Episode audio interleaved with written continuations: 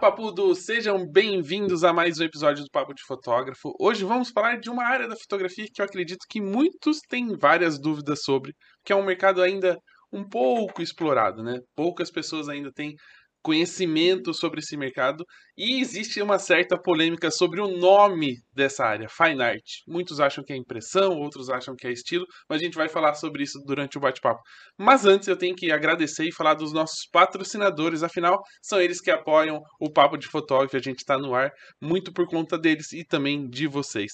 O que eu preciso falar da Digipix é óbvio, né? Muita gente conhece a Digipix por causa dos álbuns que, que a Digipix produz para os fotógrafos, né? Muita gente começou no mercado da fotografia com vários álbuns da Dpix na mão, mas a Dpix tem muitos outros produtos e eu venho falar deles para vocês, principalmente agora no final de ano que tem muita data comemorativa e é importante você ter mais coisas para oferecer para o seu cliente, não só pelo fato de você ter um lucro maior, mas também para ser lembrado, né, no dia a dia, assim, não só quando pega um álbum para relembrar algum momento muito importante. E eu vou falar de dois produtos porque eu tenho com eles, estou com eles em mãos para ajudar, para facilitar, para ilustrar aquilo que eu estou falando. Primeiro, a nossa querida caneca, linda caneca. Aliás, nossa convidada ganha uma de presente do nosso patrocinador, né? Obrigado de Pix por esse mimo.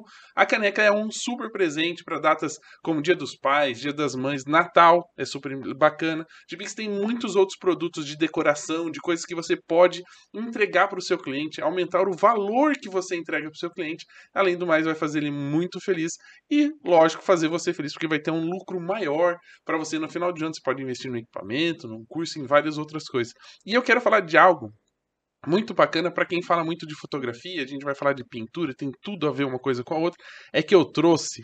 A gente falou muito de uh, inteligência artificial no último episódio, né? De criação através da inteligência artificial, de criação de imagens, e eu trouxe alguns prints de algumas imagens que eu produzi durante assim a brincadeira com alguns recursos da inteligência artificial. Então é para vocês verem como a gente pode fazer coisas incríveis quando a gente usa tecnologia ao nosso favor. Durante o bate-papo que eu posso mostrar mais, mais pro finalzinho também, mas ficou muito bacana. Obrigado Digipix por conseguir transformar aquela coisa que saiu da minha cabeça, passou pro computador, agora tá na impressa e vai com certeza para a parede em casa, apesar da briga com a esposa, porque ela vai querer foto da família e eu vou querer pôr Star Wars na parede.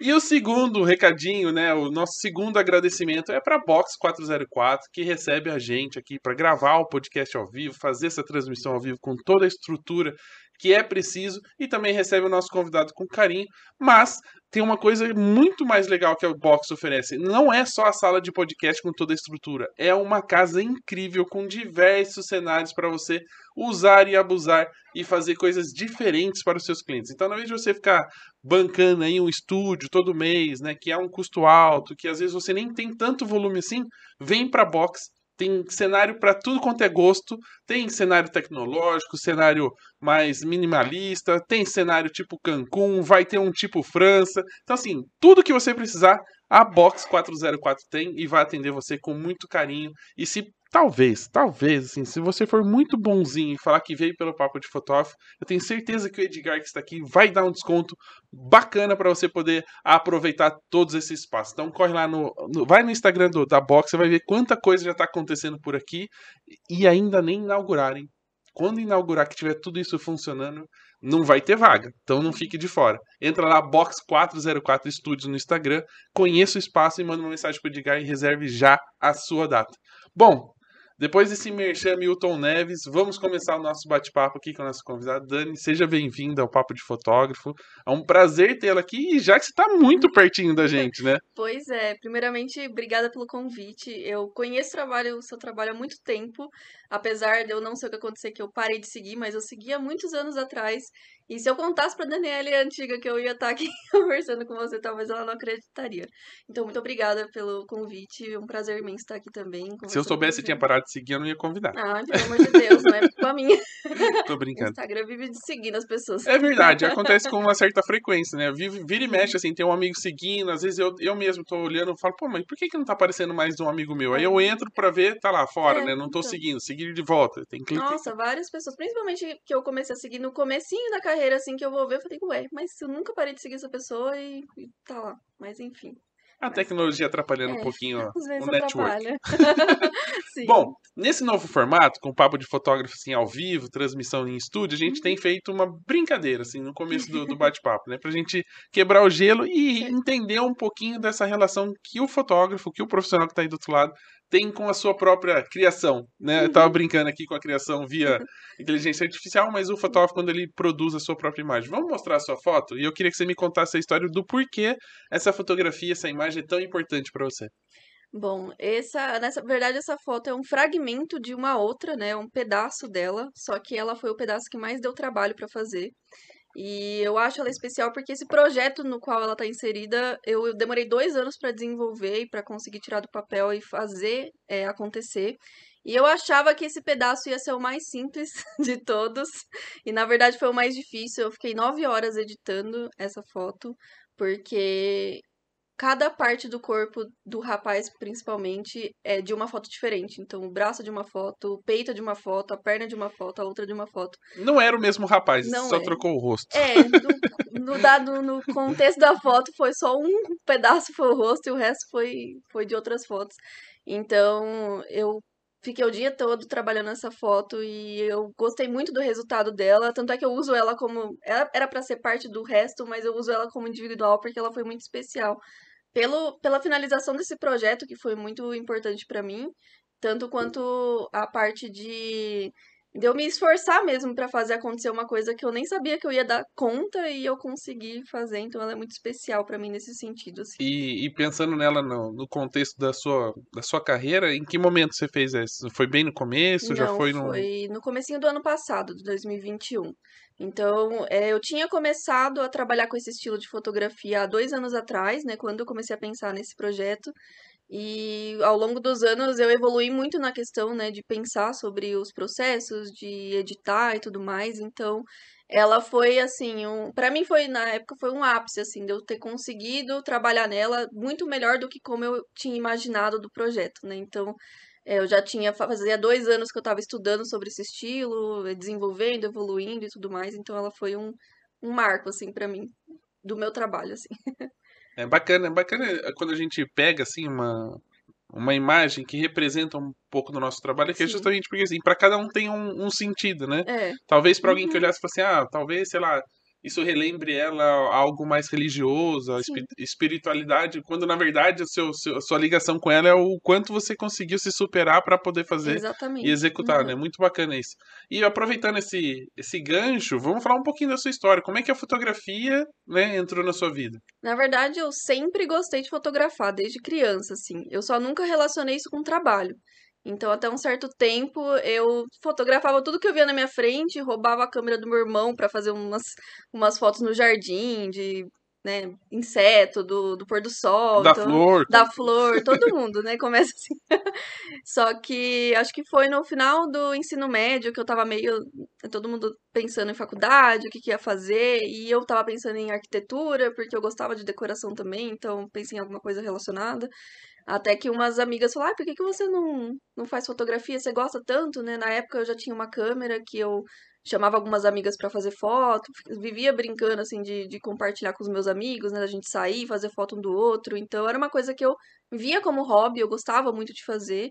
Só que eu nunca tinha parado pra pensar em fazer isso como um trabalho, né? Eu acho que na época eu tinha muito essa visão de fotografia relacionada a evento, sabe? Ah, eu vou fotografar um casamento, um aniversário.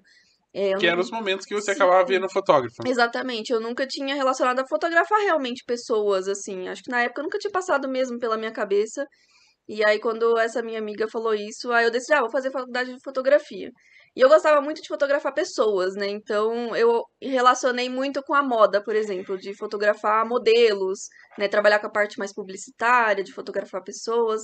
Então, eu entrei na faculdade querendo me especializar para trabalhar com moda, né? Então eu ficava pensando, para as pessoas é, confiarem no meu trabalho, né, ter essa credibilidade, vou precisar de um diploma da faculdade, então eu vou fazer faculdade disso e aí, né, engrenar na carreira. Só que aí tudo mudou no meio do caminho. Não, eu, sabe o que é o mais engraçado nessa história? E eu tava pensando nisso quando, quando eu fiz o convite. Eu falei, não, eu tenho que falar sobre isso porque é muito importante. Eu acho que de todos os convidados que eu já entrevistei, dos quase 300 que a gente tem aqui episódios, acho que você é a primeira que fez faculdade de fotografia. Eu fiz que foi e falou, faculdade. não, eu vou fazer pra aprender pra entrar nesse, nesse É. mercado. E engraçado que assim, eu, eu fui fazer a faculdade só pelo diploma mesmo, porque eu já fotografava, eu tinha uma noção assim né, da câmera, sabia mexer, sabia configurar tudo certinho. É, então eu falei, vou fazer a faculdade para ter o diploma para conseguir entrar nessa carreira de moda, né? E só que eu gostei muito de fazer a faculdade. E eu acredito que todo mundo que tenha feito faculdade tenha falado mal. É, é que normalmente quando a gente fala de, de pessoas que, pelo menos dos que a gente entrevistou, ou que tem mais contato, é normalmente tiveram contato com a fotografia na faculdade. Não é que Sim. entraram na faculdade pra fazer fotografia. Aham. né? Então, ah, por exemplo, eu fiz publicidade. Então, uma das aulas era fotografia, era Aham. revelar. Era revelar negativo. Olha a aula de fotografia que a gente tinha na faculdade. Revelar filme, que na verdade no ano seguinte foi pro Beleléu, porque começou a, a câmera digital. digital. Já tô entregando a minha idade, né? Assim, no ano seguinte. Eu tive essa aula também na faculdade. Então, assim, era, era algo muito superficial, porque era uma Uhum. brincadeira ali no estúdio, duas, três fotos que você fazia, né? Pra aprender um pouco como é que mexia na câmera. E depois a maior parte era ali brincando de revelar, porque era o que tomava mais tempo. Aham. Mas não era algo que, que chamasse atenção, assim, que, que prendesse do tipo falar, não, quero ser fotógrafo, É. amei cheirar o químico da. Tô viciado no químico da, da revelação. Não, não, não chegou a esse ponto, assim. Então, a, a grande maioria tem esse contato muito superficial e ali talvez surja algum interesse, mas assim. A pessoa só faz relação a isso muitos anos depois que ela já tá na fotografia. É, então. Mas de entrar, porque já mexia com fotografia, falar, não, eu preciso vou ter um fazer. diploma, eu vou fazer curso de fotografia, acho que é a primeira É, pessoa no que eu conheço. geral, eu acho que hoje em dia ninguém precisa realmente ter um diploma para nenhuma das áreas. Eu acho que na minha cabeça eu achava muito é, muito superior, assim, tipo, ah, eu vou trabalhar com revista, eu quero trabalhar com pessoas importantes, então eu preciso ter uma credibilidade. Mas ninguém pergunta, né? Ai, me passa seu diploma. Ah, é igual médico, assim, apesar de a gente saber que medicina precisa ter faculdade de residência, quantas vezes você entrou no, no coisa e foi olhar o Pergunta, certificado? é. Não, eles têm exposto ainda Pode na parede. ser fake, né? Mas... Você senta pra ler a revista, mas não levanta pra ver o É. certificado que ele tem, onde é que ele se formou. Então, mas eu conheço muitas pessoas que fizeram faculdade de fotografia e todas elas têm um- uma visão negativa, falam mal, falam que não precisa. E realmente não precisa, mas eu achei que. é, eu gostei muito da faculdade por outros motivos, não pela parte de aprender a fotografar, de aprender a editar, porque essa parte é muito vaga dentro do curso, né? Eles mostram meio por cima, porque eles têm que passar várias áreas da fotografia para você decidir o que você quer É, fazer. e são muitos alunos. São também, muitos muita alunos. gente A minha, a minha sala começou com 90, eu acho, terminou com 15. Muita gente saiu no meio do caminho, porque viu que, sei lá, talvez era Talvez mais não difícil do que, do que achava. Ou era mais difícil, eu falar, ah, não Ah, preciso. é, não preciso não passar vou por esse não. problema na minha vida. Mas eu gostava muito porque tinha algumas aulas que você tinha que lidar com pessoas e lidar com outras situações que envolvem a fotografia, né? Que no meu caso eu queria trabalhar com pessoas, então eu sempre fui uma pessoa muito tímida, muito reclusa, então eu acho que isso atrapalha na hora de você fotografar, né? De você não conseguir se comunicar direito, de não conseguir dirigir uma pessoa, né? Ter essa, essa trava. E tinha algumas aulas que eram assim, é, aulas seguidas, né? Aí a professora passava uma coisa na primeira aula e na segunda falava assim: ah, agora vocês vão ali no pátio, pega uma pessoa e vai no estúdio, fotografa e traz o conteúdo no final da aula. Então, Era uma a- gincana, não era uma aula. gincana. E a gente tinha que sair correndo, chamar um desconhecido e saber lidar com aquela pessoa pra fazer um bom trabalho, pra ir, né, tirar uma nota boa. Então, nessa de fazer vários projetos que eu tinha que chamar pessoas desconhecidas, que eu tinha que né, toda hora, conversar com pessoas que eu não conheço, lidar com isso, eu acabei desenvolvendo, ficando mais tranquila, sabe? E eu acho que isso foi muito legal. Tinha uns projetos que a gente tinha que fotografar um evento que foi feito na faculdade, que o pessoal do, do curso de evento produziu, aí o pessoal da gastronomia fez o doce, aí o teatro fez os personagens, e a gente que era fotógrafo tinha que fotografar aquilo, então era, sabe, um- era uma dinâmica muito gostosa, eu achei, né? Isso me ajudou muito em outras partes que não tem a ver tecnicamente sobre a fotografia, né? Sobre um geral do Eles trabalho. acabavam dando um pouco mais de prática do que, do que Sim, teoria no- exatamente. No, final das contas. E Que tinha eu- umas oficinas também, tipo essa de fotografia analógica, né? A gente, eu participei e, e eu gostei muito. Era, a gente tinha que montar uma pin roll, né? Que a gente pegava uma caixa de sapato, uma lata, furinho. fazia o furinho, botava. Então, tipo, todo esse. Ah, eu achava tão gostoso. eu sinto falta, assim, lembrando. Então, pra mim foi uma experiência boa. Mesmo que eu não tenha seguido a área que eu pensei quando eu comecei, eu achei que foi legal, assim, pra muitas coisas. É, e, e, e falando sobre isso, assim, depois que você começou a fazer faculdade, ou logo depois que você saiu, como é que você se, se olhou para o mercado? Falou, e agora? O que, que eu faço? Como é que eu faço? O que, que você foi fazer com, com todo esse conhecimento que você adquiriu durante as aulas? Então, é, na verdade, eu mudei de caminho no meio do, do curso, né? Porque eu entrei com essa coisa da moda, moda. né? Eu queria entrar pra fazer foto pra revista. Que não foge muito do que você acaba É. fazendo hoje, vai, vamos E- lá. Especificamente por conta da aula de moda que eu tive, né? É, Eu tava esperando o curso inteiro por essa aula de fotografia de moda, e aí a professora mostrou a Anne Leibovitz, e aí minha cabeça explodiu, porque ela faz uma coisa conceitual com a moda, né? E faz outros projetos também para para filmes, né, com atores e tudo mais. Que tem essa coisa do conceito, do lúdico, né? te- Tem uma outra pegada pra moda. E aí eu achei aquilo espetacular, mas ainda pensando que eu vou ter que estudar muito para conseguir chegar no nível dessa fotógrafa e fazer uma coisa diferente, assim, né? Porque apesar de eu gostar, na época, né, dessa coisa mais comercial, aquela coisa conceitual abriu um, tipo, um brilho no meu olhar, assim. Eu olhei e falei, caramba, eu quero fazer isso. Só que ainda estava na minha cabeça, eu preciso trabalhar com moda para conseguir um, um emprego nessa área, para a pessoa confiar em mim, eu fazer uma coisa diferente Para em algum momento poder criar, criar. alguma coisa. Aí, acho que não foi, não sei se foi no meio do curso ou quase no final que uma cliente me chamou, e a Diana, ela ela vive um tipo uma, uma estética assim que lembra o medieval, sabe? Mesmo que ela não vista as roupas de época, o estilo dela lembra muito. E ela quis fazer um ensaio inspirado nessa época medieval com o noivo dela, né? E eu fiquei assim, como que eu vou fazer isso? Porque eu não tinha contato nenhum com esse estilo. É, ela chegou do nada, assim, eu nunca tinha feito nada parecido com uma coisa diferente, assim. E aí eu fui pesquisar umas referências, pesquisar algumas coisas pra saber o que, que eu poderia fazer de pose, me- meio que estudar o ensaio pra poder entregar um material legal. Aí eu conheci um monte de fotógrafo gringo que fazia esse tipo de foto. E não era nada a ver com moda, era tipo, eles mesmos queriam fazer e faziam. E eu falei, caramba, eu não preciso trabalhar com moda pra fazer isso. Só depender dos outros. Eu não né? preciso depender de alguém que contratar uma empresa, uma revista pra confiar no meu trabalho. Posso simplesmente eu mesma fazer do jeito que eu posso, né? E aí, depois do ensaio dela, o ensaio dela, esse primeiro ensaio foi muito simples, assim. é, ela tava vestida, né? Porque tem a Carol que faz os figurinos inspirados na época, e ela, né, tinha essa parceria com a Carol, e ela foi vestida toda de princesa medieval, assim, e eu só fui fotografar, não tinha nada. E aí, as- os retratos simples, mas ficaram bonitos, né? E chamou muito a atenção das pessoas. E aí eu falei, é isso que eu quero fazer, eu quero fazer um negócio diferente, não quero fotografar qualquer pessoa de qualquer jeito, assim, casual, não. Eu quero fazer desse jeito, assim, com uma coisa meio lúdica, né? Uma temática diferente. E aí eu comecei a, a estudar como que eu poderia fazer isso e as coisas foram andando bem devagarzinho no começo. Mas foi mais ou menos como aquele, aquela história do, do livro O Segredo, que você vai pensando e as coisas vão, acontecendo, porque no momento você entra pra fazer moda. Aí no meio acontece alguma coisa que muda, que você fala, poxa, eu gostaria de fazer essa coisa mais conceitual. E aí, de repente, a oportunidade aparece. Aí você fala, mas é isso aqui mesmo que eu quero fazer. Então, É. quanto mais a gente pensa. Mas uma coisa legal, e aí eu queria a sua opinião, a sua dica pra quem tá ouvindo. Muita gente hoje usa como muleta, como desculpa de falar, ah, eu não consigo cliente X ou Y, ou ah, colocar meu estilo no meu trabalho, porque não, não, não aparece ninguém querendo, né? Não, não aparece ninguém. É lógico, né? Quando você não, não divulga, não vai aparecer mesmo.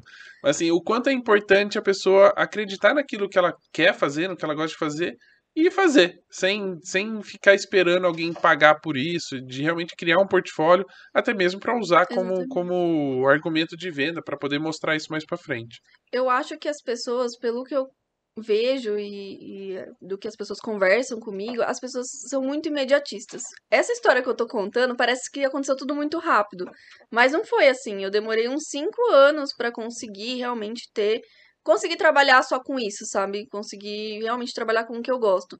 Enquanto isso, eu tava trabalhando com outras coisas, tava fazendo evento, ensaio casual, tava fazendo qualquer tipo de coisa que eu poderia pra adquirir um dinheiro, né? Pra conseguir investir nas coisas que eu gostava. E ao mesmo tempo eu ia fazendo, as coisas foram aos poucos, né? E aí eu ia fazendo portfólio, ia chamando alguma amiga, alguma colega para fazer o um ensaio. De repente aparecia uma outra pessoa que queria fazer alguma coisa artística, e aí eu sempre tentava enfiar alguma coisa artística no meio, mesmo se fosse meio casual. E aos poucos eu fui parando, assim, de postar as coisas casuais. Então eu parei de postar primeiro evento, por mais que eu estivesse fazendo ainda. Parei de postar, parei de divulgar, pararam de falar comigo sobre evento, aí eu fui parando de postar as coisas casuais e fui aos poucos focando e, e educando o público de que era aquele o meu estilo. Então, eu acho muito importante, assim, as, as pessoas falam, ah, porque aqui não, não tem público para isso. Mas às vezes a pessoa não se esforça, às vezes faz um ensaio artístico e depois ninguém contrata ela, fala, ah, então tá, ninguém quer, vou parar por aqui. Mas não foi assim no começo, tanto é que 2017, que foi o ano seguinte do meu, da minha faculdade, eu não tive, tipo, passaram cinco meses, eu não tive nenhum pedido de orçamento de nem pra nada, assim. Eu fiquei no limbo. E aí eu comecei a enviar currículo pra um monte de empresa, porque eu tenho técnico de administração, então eu enviava para ser recepcionista, ajudante, não sei o que, assistente. E ninguém me chamou para essas entrevistas, eu fui ignorada completamente. Eu falei, tá bom, vamos com calma, então vamos seguir, continuar com o plano. Vai ver que a hora que eles olhavam as redes sociais e falavam, mas peraí, né? tá muito certo. Então, eu acho que é, tem essa, essa coisa do imediatismo, né? As pessoas acham que elas vão fazer uma, um ensaio daquele jeito e todo mundo vai querer simplesmente fazer daquela forma, né? E não é assim que funciona. É todo um processo todo um e a processo. pessoa precisa acreditar no que ela, no que ela realmente quer fazer. Se você realmente gosta de uma coisa, você quer seguir aquilo, não é na primeira vez, pode não ser na segunda nem na terceira, mas continua pelo menos, né? Mesmo que não seja o seu trabalho principal, mas vai educando as pessoas que vão chegando até você de que aquilo é o que você gosta de fazer, né? Por mais que não seja o que você faça sempre. Eu parei de trabalhar com ensaio casual, acho que foi 2020, começo, foi 2020, acho que foi o último ensaio casual que eu fiz, assim, que não tinha a ver com artístico, né? Depois disso, eu só fui trabalhar com artístico mesmo. E aí foi uma coisa que você foi desenvolvendo até, uh, se eu não me engano, acho que em um dos seus stories você estava falando um pouquinho desse, da sua carreira, um pouquinho da sua história, você falou muito de história da arte, uhum. né? Que, você, que era uma das matérias era ou algo que você, que você mais adorava. Uh, durante todo esse tempo, você continuou estudando isso para conseguir desenvolver ainda melhor o, o, lado artístico? Depois que. Porque como que funcionou? Depois que eu comecei a trabalhar com ensaios artísticos, a minha cabeça ainda não era muito madura sobre as coisas que eu estava fazendo. Então, eu trabalhava umas temáticas que. É, começaram a ficar meio passadas para mim, assim, sabe? Eu trabalhava muito com umas temáticas mais tipo, ai, elfa, princesa, e todo mundo queria fazer os mesmos jeitos, eu não tinha muita produção, então eu não estudava muito além daquilo, sabe? E isso começou a me dar um burnout, assim, porque eu já não aguentava mais ver as mesmas temáticas, os mesmos vestidos, as mesmas coisas. Às vezes eu fotografava nos mesmos parques, sabe? E aí, no final, acho que foi de 2018, que eu tive um insight que eu precisava fazer alguma coisa diferente, assim, precisava estudar alguma coisa diferente, testar um negócio novo. E aí eu comecei a voltar a, estudar a história da arte, mas na, mais no sentido de analisar a arte em si, não de estudar o que, que o pintor era na época tal, o que, que ele fazia. Que é o que ensina na faculdade, é, que é um pouco da, da biografia dos Ou do, do, do estilo, num geral, o que, que era aquilo, o que representava. Eu tentava estudar, assim, a imagem. Eu pegava uma pintura e falava, tá, é, de certa forma, esse pintor está tentando representar alguma coisa da realidade. Então, tem ali um estudo de luz, um estudo de expressão, de cores e tudo mais. Então, foi isso que eu comecei a prestar atenção, né, nessa coisa mais imagética da imagem e também tentar reproduzir isso na realidade. E aí, a, em abril de 2019, que eu aluguei o estúdio assim na louca. Eu nunca tinha fotografado em estúdio para mim, assim. É, até tinha certa um certo preconceito com foto de estúdio. para mim, não, não abria muito espaço para você criar. Então, eu falei, vou testar uma coisa diferente, então vamos num negócio que eu já não gosto muito, né, pra ver o que, que eu consigo fazer. Aí eu aluguei esse estúdio e eu até a hora que eu tava quase chegando no estúdio, eu não, eu não tinha pensado muito o que eu ia fazer ainda. Tava no, no, no, improviso. Tava no improviso, assim. Quando eu cheguei no estúdio, eu vi uma parede que parece com essa daqui, de cimento queimado, sabe?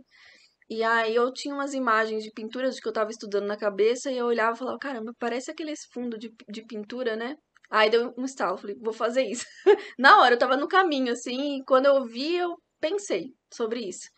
E aí eu falei, vou fazer isso. Aí eu até pedi ajuda pro dono do estúdio para me ajudar a montar as luzes, porque nem isso eu sabia fazer, montar, ligar, não fazia a menor ideia do que, do que fazer.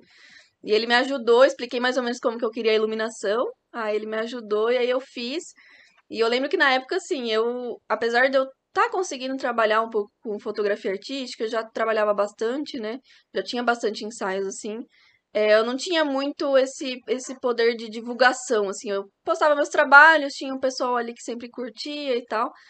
É, mas não era muito, assim, muita gente. E aí, no dia que eu postei essa foto, deu, assim, umas 4 mil curtidas na foto, que era muito para um, um, pro público que eu tinha, sabe?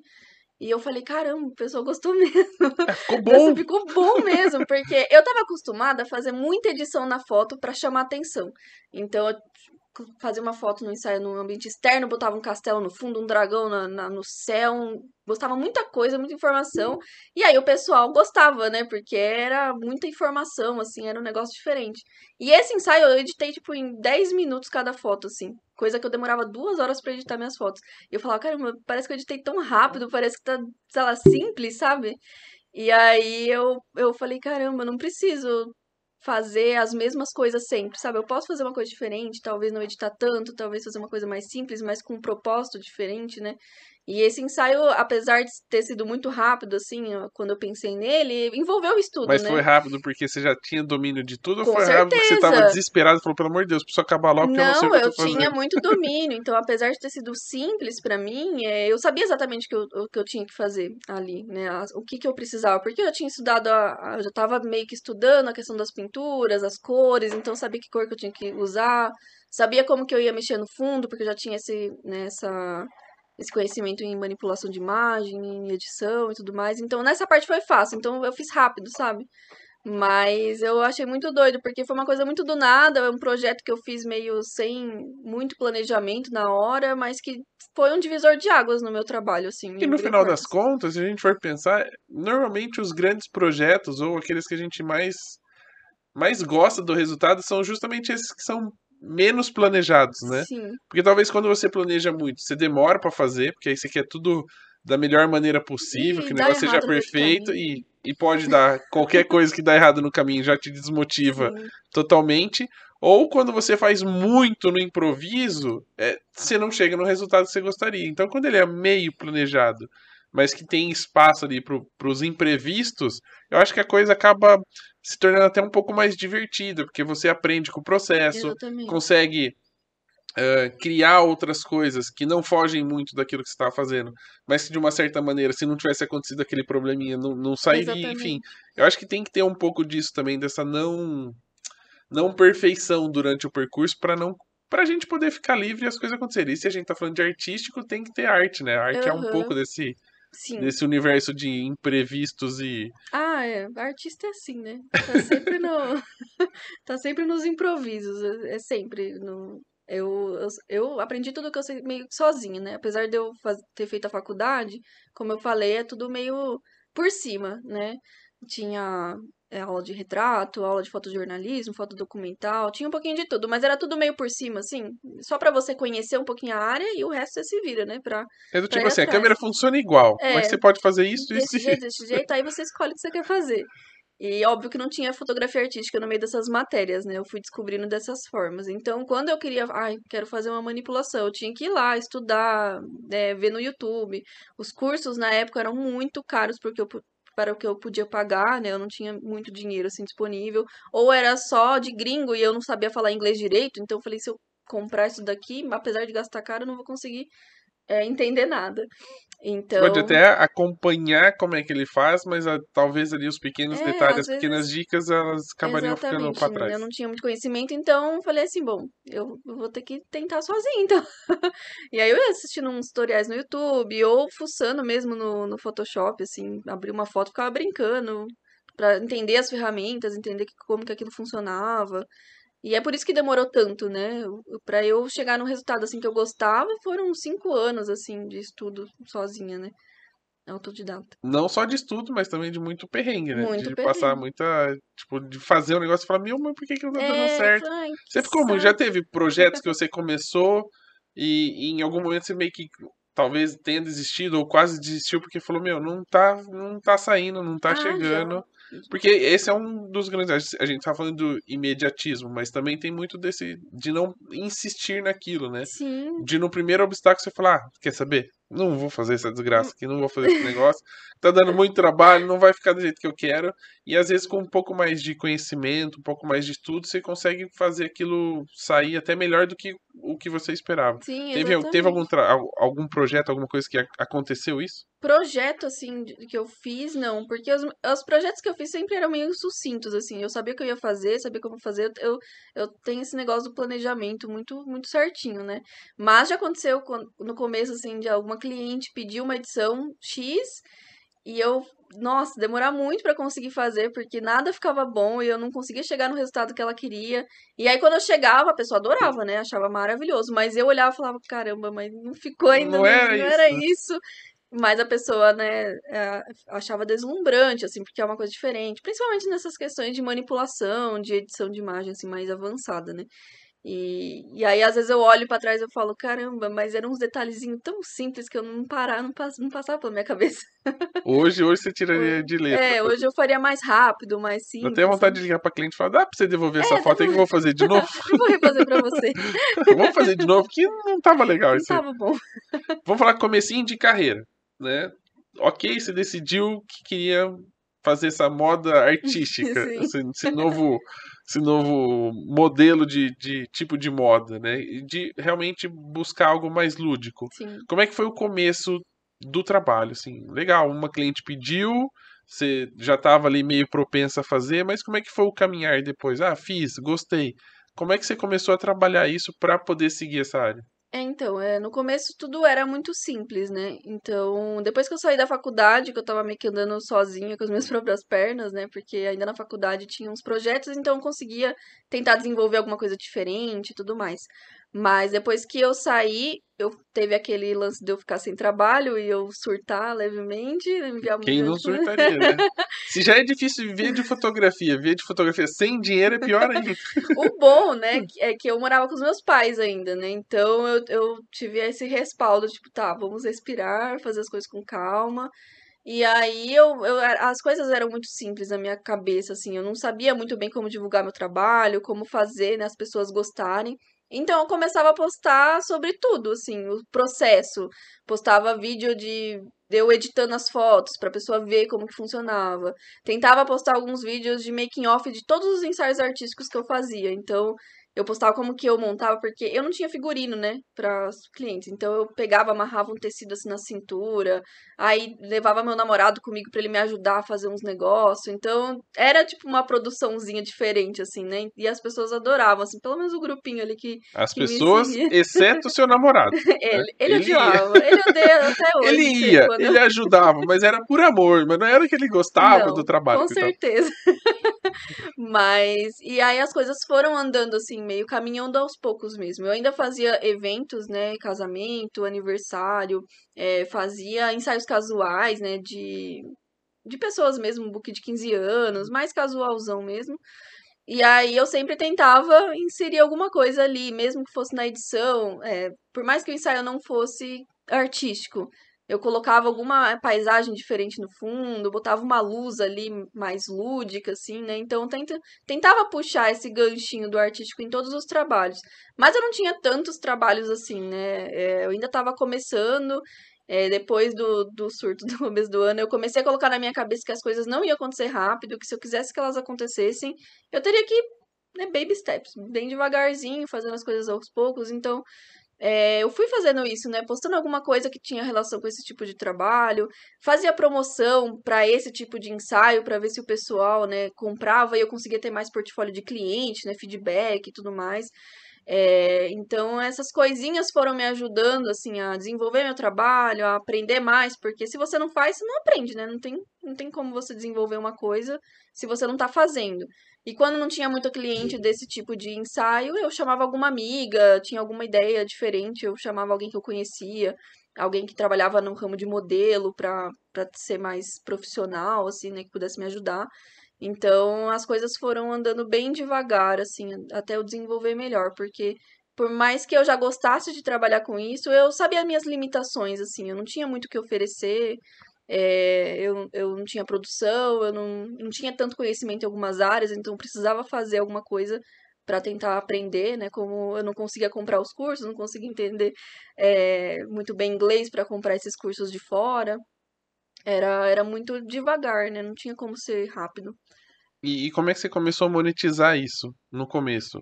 Porque eu sei que muita gente faz esse tipo de trabalho, normalmente acabam contratando muito mais modelo. Porque é difícil você ter clientes. Uh, a gente fala muito de necessidade, né? O cliente contrata o fotógrafo uma necessidade. Ele vai casar? É, tipo, é uma necessidade. Precisa uhum. de um uhum. fotógrafo. Um ensaio já é diferente, é muito mais da uh, uma coisa pessoal, assim, dela querer aquilo, né? Desejar aquilo, do que uma necessidade em si. Uh, como é que foi para você começar a, a, ter clientes que falavam, meu, eu gosto disso, eu quero contratar. Como é que foi para você começar a monetizar esse processo?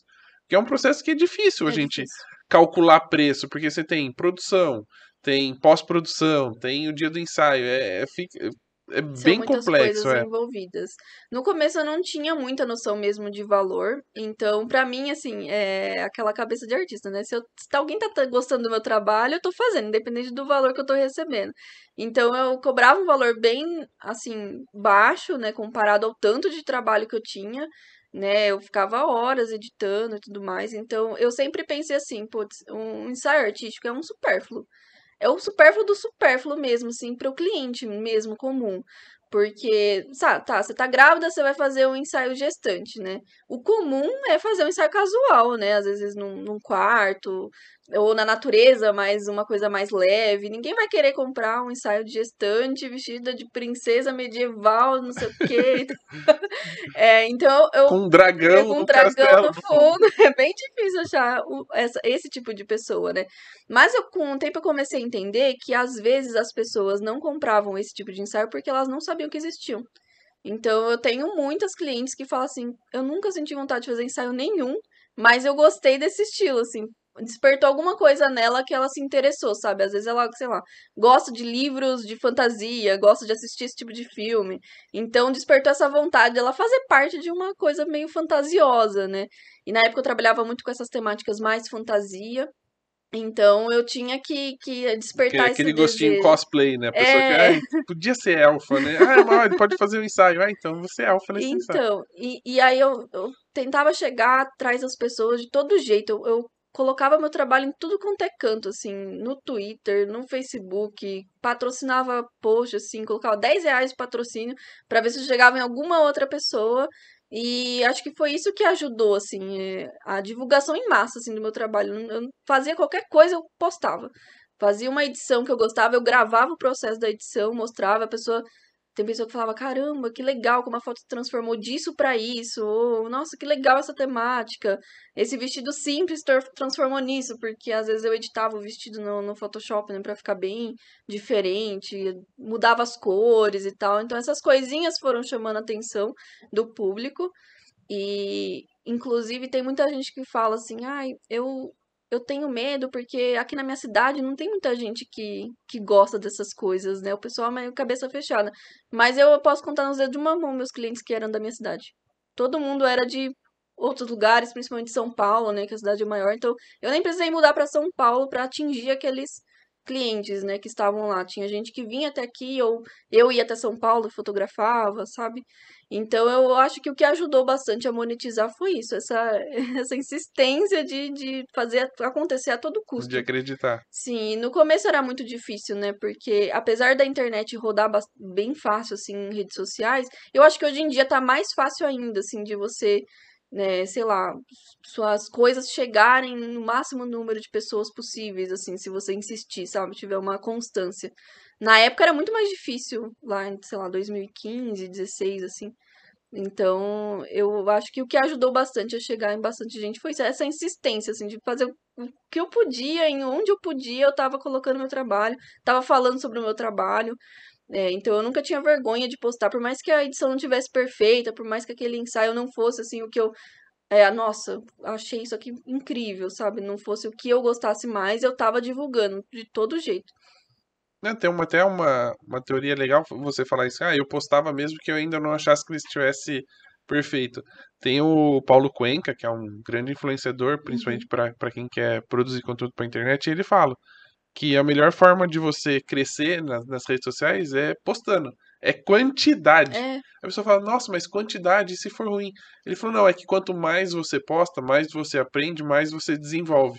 E aí lá no uhum, final você vai ter material de qualidade. sim. E aí você vai postar mais materiais de qualidade. Então é mais ou menos o processo que aconteceu com você. Você começou a postar o que, o que tinha, o que tinha à disposição, Uhum. e com o passar do tempo as coisas foram melhorando e a, e a coisa foi evoluindo. E é legal porque muitas vezes os clientes acompanham esse crescimento, né? Esse Sim, desenvolvimento. Então eu sim. tenho certeza que tem cliente que começou a fazer foto com você lá no comecinho, que era mais ou menos, e Uhum. agora continua fazendo foto com você uma vez ou outra, Exatamente. porque eu acompanhou o trabalho e sabe que tá evoluindo, tá Igual a Diana, por exemplo, que foi a primeira pessoa que eu fotografei nesse cobaia. estilo. É, ela me contratava todo ano pra fazer. Então eu tenho, tipo, a evolução da minha carreira inteira só com foto dela só.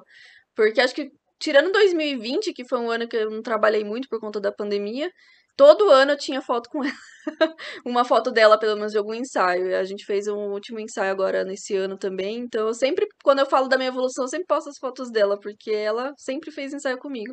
E engraçado que eu co- comentei com ela esses dias como que ela conheceu meu trabalho, porque na época eu não, não fazia esse estilo, nem pensava muito sobre. E, e ela falou que ela gostou de uma foto, sei lá, de uma paisagem que eu postei, que ela gostou do meu olhar. E que aí ela pensou em, em me contratar pra fazer aquele ensaio, que não, não tinha nada a ver com pessoas, assim, com uma foto. Então eu fiquei, caramba, tipo, qualquer coisa que você poste pode chamar atenção por algum motivo de alguém que faça essa pessoa querer trabalhar com você. Então, não necessariamente precisa ser o seu melhor trabalho pra você mostrar. Você pode divulgar qualquer coisa que pode chamar a atenção de alguém. Ah, e é engraçado, assim, eu falo muito pra muita gente, o pessoal fala assim, ah, mas como é que alguém vai me chamar como segundo fotógrafo de casamento se eu não tenho portfólio, eu tenho fotos só, sei lá, das pessoas na rua? Eu falei, cara, mas é isso que você tem que postar, porque assim, o como você enxerga as pessoas na rua é o que deverá chamar a atenção de quem vai te chamar como segundo fotógrafo. É, Ele vai falar, poxa, eu gosto do jeito que ele faz Uhum, retrato das pessoas. Ele fazendo os convidados, por exemplo, seria ótimo. Então, assim, não é porque você não tem o material que as oportunidades não vão aparecer. Não vão aparecer se você não, não mostrar, não, não postar. E aí as, Exatamente. as redes sociais, por incrível assim, por mais que tenham gente que usa da forma errada e, e se aproveitam disso, cara, se você não põe um endereço na sua de onde você é, pessoas do outro lado do mundo podem te contratar. É, Se você escrever a bio em inglês, por exemplo, vai aparecer pra alguém e o cara vai falar assim, "Ô, algum gringo. é, o gringo vai olhar e falar, oh, vou chamar o Rafael. Aí eu falo, só que eu sou do Brasil e tal. O cara fala, não, tudo bem. Eu pago pra você. Pelo valor que você cobra, dá- compensa eu trazer você Sim, daí do que contratar alguém aqui. Então tem muita coisa que pode acontecer, né? Então, muito. é, as redes sociais estão aqui pra, não pra gente ficar reclamando do algoritmo, pra gente aproveitar o que eles É, oferecem a gente pra. pegar o de melhor ali e tentar usar a nosso favor, né? E eu sempre falo até pro, pros meus alunos quando eu dou mentoria, assim, que a gente educa muito o público da gente, né? A, o que ela, o que ele quer, é, o que, que ele vai querer, o que, que a gente quer dele. Por exemplo, antigamente eu tinha muita, muito medo de me intitular artista, por mais que eu trabalhasse só com coisas artísticas, né? Com fotos artísticas, temáticas artísticas. Eu tinha muito esse medo, esse receio de me intitular assim. E, e aí teve um dia que eu parei, eu comecei a, sempre falar do meu trabalho como se fosse arte, falar de mim como se fosse arte. E eu percebi que as pessoas começaram a me tratar assim, tipo, tratar como artista, tratar meu trabalho como arte. E eu relaciono muito com o fato, por exemplo, quando você quer que uma pessoa é, tire o sapato para entrar na sua casa.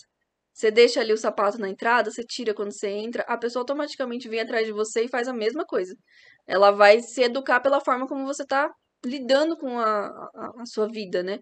Então, a forma como você lida nas redes sociais, a forma como você aparece, a forma como você se mostra para o público, como você mostra seu trabalho, vai influenciar totalmente em como as pessoas vão te enxergar.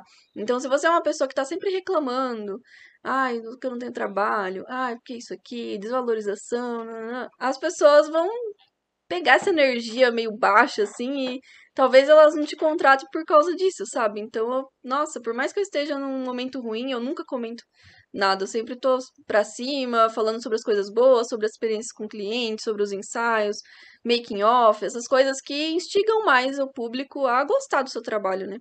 Isso não quer dizer que você saia vestida de, de, de roupa medieval, não.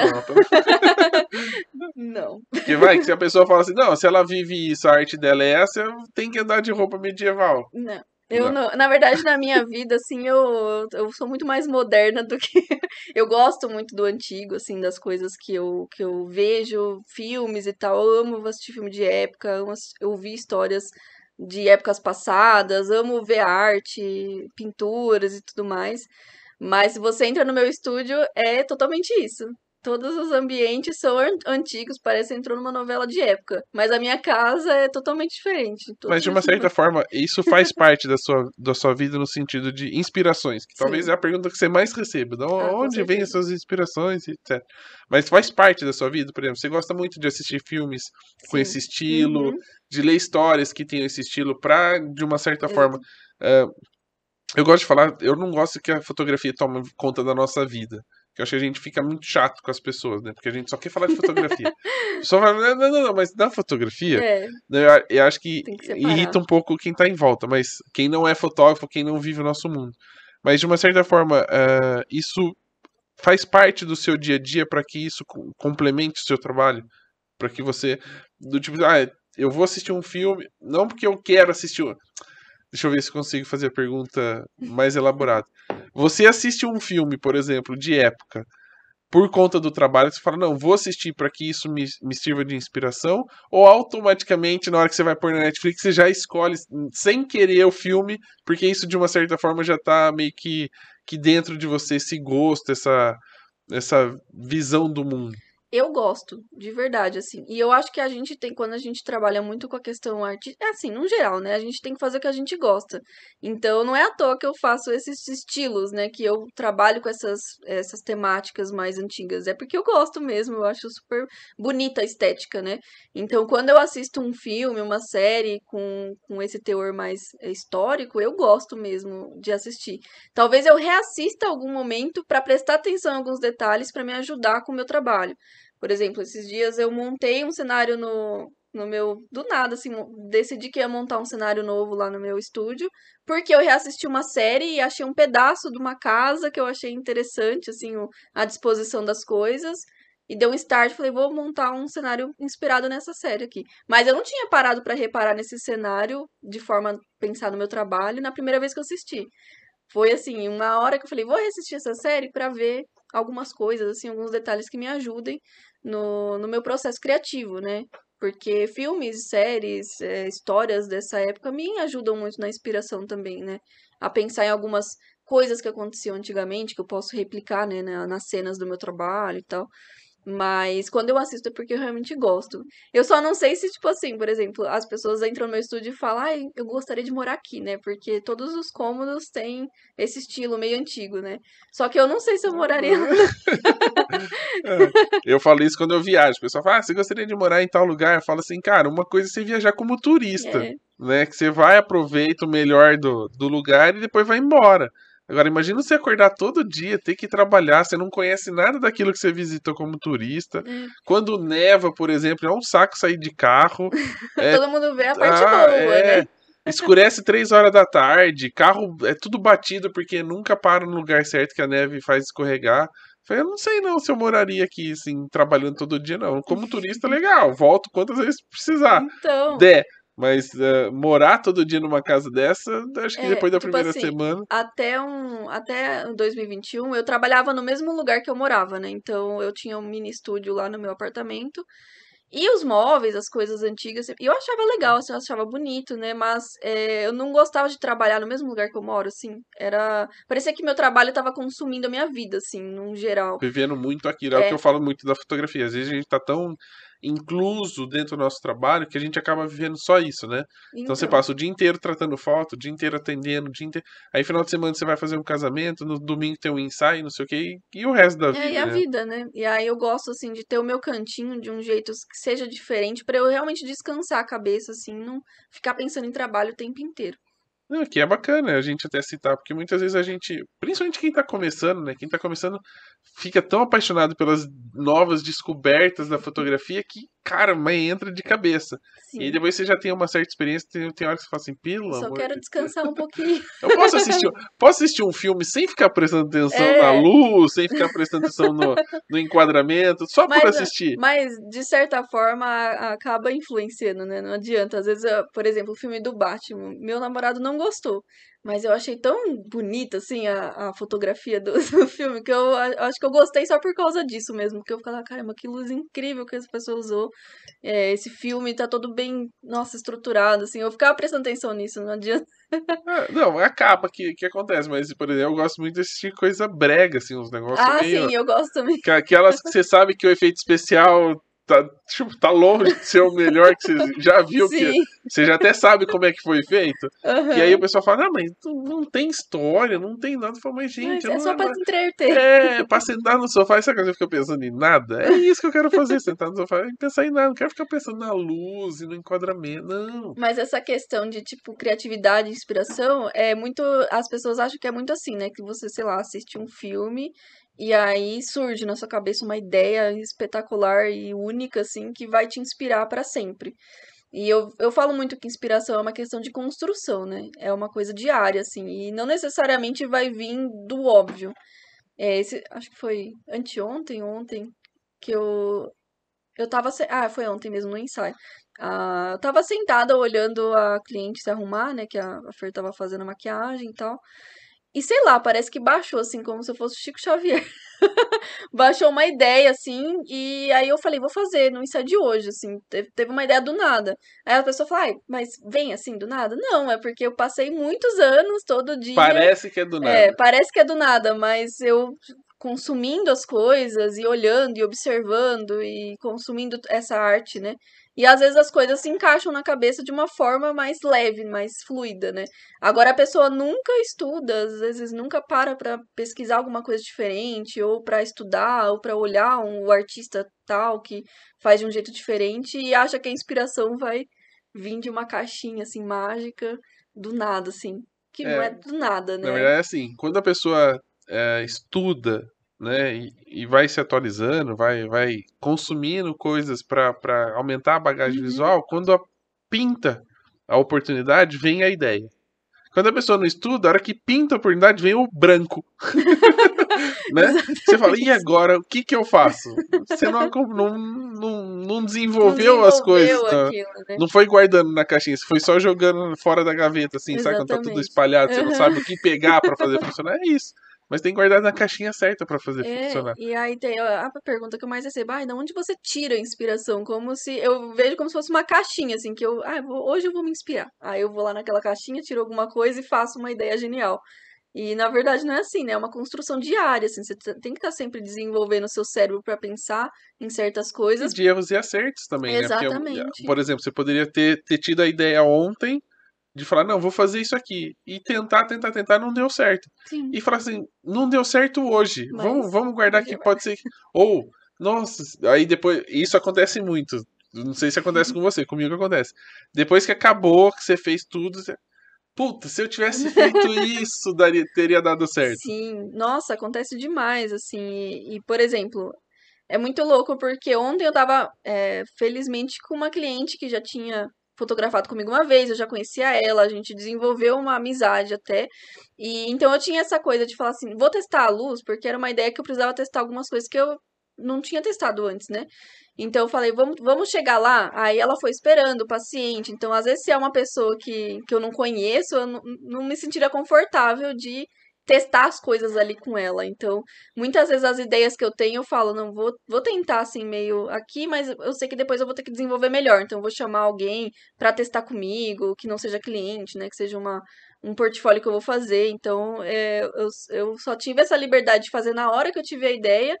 Por, por causa que eu era uma pessoa que eu tinha liberdade, assim. Senão eu teria que, sei lá, anotar em algum lugar eu não esquecer aquilo, senão eu tenho certeza que eu. Ou pelo menos fazer tudo que estava programado, que era o que ela Sim. esperava receber, e você falar assim, posso tentar fazer É, algo posso tentar alguma coisa? diferente pra, pra gente ver se faz um- uma coisa legal, até pra você ter como um material de uma coisa única, né? Uhum. Até pode gerar um pouquinho de valor, é, mentir um pouquinho. Mudar um pouquinho o argumento para convencer ela a, a fazer algo diferente. Ah, falando um pouquinho do processo, né? Eu acho que muita gente, quando a gente fala de fotografia artística, quando olha o resultado final, fala: Meu Deus do céu, como é que faz para chegar nisso, né? Ah, a gente sabe que tem muita produção e muita pós-produção, né? Fotografia ali talvez seja um, o processo mais simples É o mais simples. né, de tudo isso. Vamos falar, vamos fazer esse percurso aqui, e aí você vai contando pra gente como é que é o seu processo. Uhum. Você sempre, você citou aqui que no começo produção era quase zero. É. Sem, sem dinheiro pra nada. Pra o nada, negócio era zerado. tentar resolver lá no final. Sim. Como é que é hoje? Como é que você se prepara? Como é que você planeja um ensaio? Ah, se o cliente tem participação na, na concepção da ideia, se de alguma forma ele interage com isso. Como é que é essa parte de começo, de preparar tudo para fazer o ensaio? Eu acho que depende muito, né? É, hoje em dia eu vejo que tem dois tipos de clientes. É os que realmente têm a ideia dele ou que viu alguma foto minha que, que fez ele querer fazer o ensaio comigo, né? Então, às vezes ele já sabe qual estilo que ele vai fazer e tudo mais. E tem aquele que fala assim, faz o que você quiser. tipo, Você tá livre. Eu sou um quadro em branco. Exatamente. Eu vejo muito isso nesse meio artístico, assim, apesar de eu, eu gostar muito de envolver o cliente no todo um processo, né? Tem, tem pessoas que realmente vão querer só participar ali da, da minha arte, né? Então, não necessariamente eles têm alguma ideia formada e tudo mais. Mas eu, de qualquer forma, tenho que conhecer a pessoa, né? Porque eu morro de medo de fazer alguma coisa que a pessoa não goste, que não tenha nada a ver com ela. Então, a primeira parte que eu acho importante é entender, assim, é, o porquê que ela chegou do meu trabalho, o que que ela gostou mais. Então, eu sempre tento conversar com a pessoa, né? Fazer chamada de vídeo, fazer algum- alguma conversa ali pelo WhatsApp mesmo, em que ela me explique como que ela chegou até mim, o que que chamou atenção, né? Pra eu entender, assim, o que que realmente ela, ela gosta, né?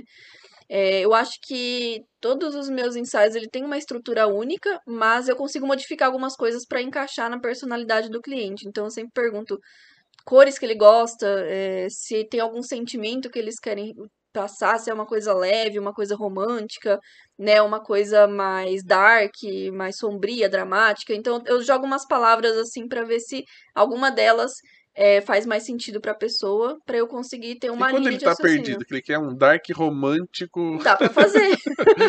eu sempre falo, dá pra misturar as coisas também. A gente pode fazer uma parte do ensaio de um jeito e depois fazer de uma forma completamente diferente, né? Então essa é a liberdade que eu gosto na parte artística, né? De você passar de 8 para 80 muito rápido, assim, dentro do ensaio. Então, eu já tive ensaios que a pessoa começou tão levezinha, tranquila, e depois a gente tava tocando sangue falso na cara da pessoa e fazendo uma coisa mais pesada. Então, eu tenho esse respaldo de conversar com a pessoa para tentar entender, mesmo que ela não tenha a menor ideia do que ela quer fazer, de ver, assim, pelo menos ter um norte, assim, de como a pessoa é, da personalidade dela, pra eu saber Da até que ponto- expectativa que ela tem sobre. Exatamente. Se ela tem alguma expectativa de algum jeito, assim, seja na parte de produção quanto na parte de edição, alguma ideia que ela teve. Então, tem pessoas que realmente já chegam com uma ideia informada do que gosta, do que quer. E também tem pessoas que estão completamente meio perdidas, assim, meio que joga na minha mão. E eu gosto disso também, porque me dá liberdade para criar ainda mais, né? E é muitos desses ensaios que às vezes surge algumas ideias inovadoras para eu criar um pacote diferente de ensaio. Então já teve cliente assim que eu também, ela falou assim: "Ah, eu quero fazer um ensaio com você, mas você tem alguma ideia diferente?" Eu falo: "Ah, putz, tem uma ideia aqui para fazer, você quer participar?" E a pessoa participa, né, meio que paga para eu desenvolver aquela ideia, né? E aí essa ideia se torna um pacote novo, um estilo novo de foto e tudo mais. Depois que está tudo bem acertado, eu vou desenvolvendo aquela é, tudo até o ensaio, né? Então, desde a questão de que poses que eu vou trabalhar para se encaixar nessa ideia, como que eu vou montar o cenário, que objetos que eu preciso. Então, às vezes tem algum objeto do ensaio que é importante, só que eu não tenho, então eu vou atrás para conseguir, sabe? Mas você tem um, um acervo mínimo ali Tenho. só pra, pra garantir Com no mínimo que você precisa. É, eu tento ser o mais clara possível do que eu tenho, mas eu deixo em aberto, assim, caso a gente precise de uma coisa muito importante, assim, pro ensaio. É, por exemplo, fiz é, um ensaio recentemente inspirado em Alice no País das Maravilhas. Só que a cliente, ela queria três ensaios diferentes com a mesma temática. Ela queria um estúdio, é, um que é um campestre que eu faço, né, mais camponês, assim, e um fantasioso, né. E o fantasioso é fácil, né, porque a Alice já é fantasiosa por si, mas os outros eu tive que inventar alguma forma diferente ali de encaixar. Aí eu comprei um, eu comprei alguns objetos assim que a gente podia usar, comprei as flores, comprei um vestido novo, sabe, para encaixar melhor na, na temática. Então, tem alguns ensaios assim quando a pessoa me deixa livre assim para pensar na questão da produção que eu me, me disponibilizo para ajudar com outras questões de produção e de, de complemento de cenário e tudo mais. Então, eu sempre tento fazer tudo com antecedência para dar tempo de eu pensar e produzir essas coisas. Então, geralmente, quando eu vejo que o ensaio vai ser um pouco mais difícil, eu chamo a pessoa um, um tempo antes, tipo um mês antes, para a gente decidir esses detalhes e eu, né, desenvolver melhor a ideia até o dia do ensaio. Aí, no dia do ensaio, eu meio que reservo o dia inteiro para a pessoa, né? Monto todo o cenário, deixo tudo pronto. Eu gosto de montar o cenário junto com a pessoa, às vezes também, para ela ver as coisas se desenvolvendo. Se ela tiver alguma ideia, quiser mudar alguma coisa, a gente já vai montando juntas. E aí depois é a edição, que é a parte mais complexa. Mas só falando um pouquinho da, da pós-produção, quando, quando você acha que aquilo pode servir mais para frente, você compra. E se tem alguma coisa que você fala, não, é só para isso mesmo, você acaba alugando, acaba pegando emprestado, como é que é essa parte? Porque isso, de uma certa forma, acaba influenciando no preço Sim. final. Né? Não, acaba meio que assim, é difícil. Eu fico, eu, eu fico imaginando. Ah, como é que ela vai fazer um pacote fechado se de repente a, a moça quer um vestido que é uma temática que o vestido é diferente, ela não tem, tem que comprar, tem que alugar, muda totalmente o é, preço. Eu das... só invisto em coisas que eu vejo que podem fluir melhor em outras produções também, né? Então, essa é uma temática que eu já vi muitas pessoas querendo e pedindo, então eu falei, putz, seria interessante ter um vestido que tivesse essa cara aqui, para caso apareça alguma outra cliente querendo, eu tenho como oferecer, né? Porque são coisas que eu vejo que tem esse, esse é, lucro depois, né? Eu, eu posso ver o, o investimento dando certo mais pra frente. Mas as outras coisas geralmente são coisas mais básicas, assim, né? Que, por exemplo, vai comprar um tecido pra. Por exemplo, teve uma cliente que ela queria todos os tons meio pastéis. E eu tinha é, poucas coisas em tons pastéis. Só que eu falei, putz, se aparecer mais alguma cliente que queira alguns tons pastéis, é importante eu ter esses tecidos aqui para oferecer, né? Então, eu fui lá por causa do ensaio dela, comprei mais tecidos novos, né, nos, nos tons certos, e de repente vai aparecer outra pessoa que queira essas mesmas cores, então vai ser bom para mim. Então, quando eu invisto assim no, no, ensaio, em alguma parte do ensaio, é porque eu vejo que tem é, como eu usar aquilo depois, que vai ficar no meu acervo, como como uma produção mesmo para outros clientes. E aí tem uma equipe toda que te ajuda nesse processo, maquiadora, Sim. costureira. Sim. Porque não, não deve ser fácil o tempo todo ter que ficar ajustando não tem. vestido e adaptar a maquiagem. É, eu, lá no meu estúdio tem o salão da minha maquiadora, né? Ela tem o salão dela, só que fica no mesmo espaço do meu estúdio. Então ela maquia, faz os penteados de todas as clientes. Aí eu tenho assistente, tem uma, uma figurinista que geralmente faz os figurinos para mim. Alguns deles, né, que são mais inspirados de época, assim. Mas eu tô sempre investindo em produções de outros artesãos também que fazem, então. E, e como é que é o. A, como é que você chegou nesse, nessa equipe? Porque é difícil também quando a pessoa pensa no começo você vai ter que fazer tudo sozinha. Sim, eu fazia tudo sozinha. Ser costureira, ser maquiadora, ser a figurinista, eu produtora. Como é, que, como é que as coisas foram acontecendo para você conseguir se preparar e falar, não, agora eu preciso clicar e ficar no Photoshop, né? Mais pessoas precisam em que momento você achou que precisava de mais pessoas? Ah, eu acho que chega um momento da sua vida que você começa a ficar cansado de cuidar de tudo, né?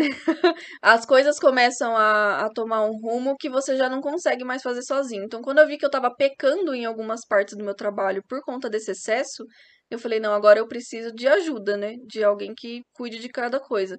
Então, por exemplo, eu tava cansada de ajustar vestido no Photoshop porque meu, meu vestido era uma blusa e uma saia amarrada.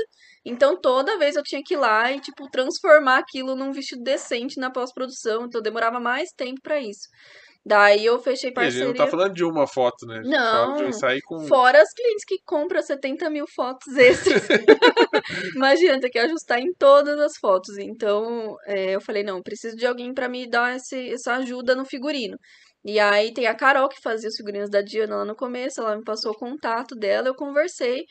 E aí no começo a gente fez uma parceria básica, assim, quando ela queria fazer alguns ensaios com os figurinos dela, né? Eu aproveitava, fazia as fotos, já aproveitava para ter esse, esse portfólio bonito, né, com os figurinos lindos que ela faz. E com o tempo a gente foi criando uma amizade e hoje em dia a gente faz essa troca. Como ela consegue muito trabalho por conta do meu trabalho, né? Que eu sempre divulgo ela, sempre indico ela para todo mundo.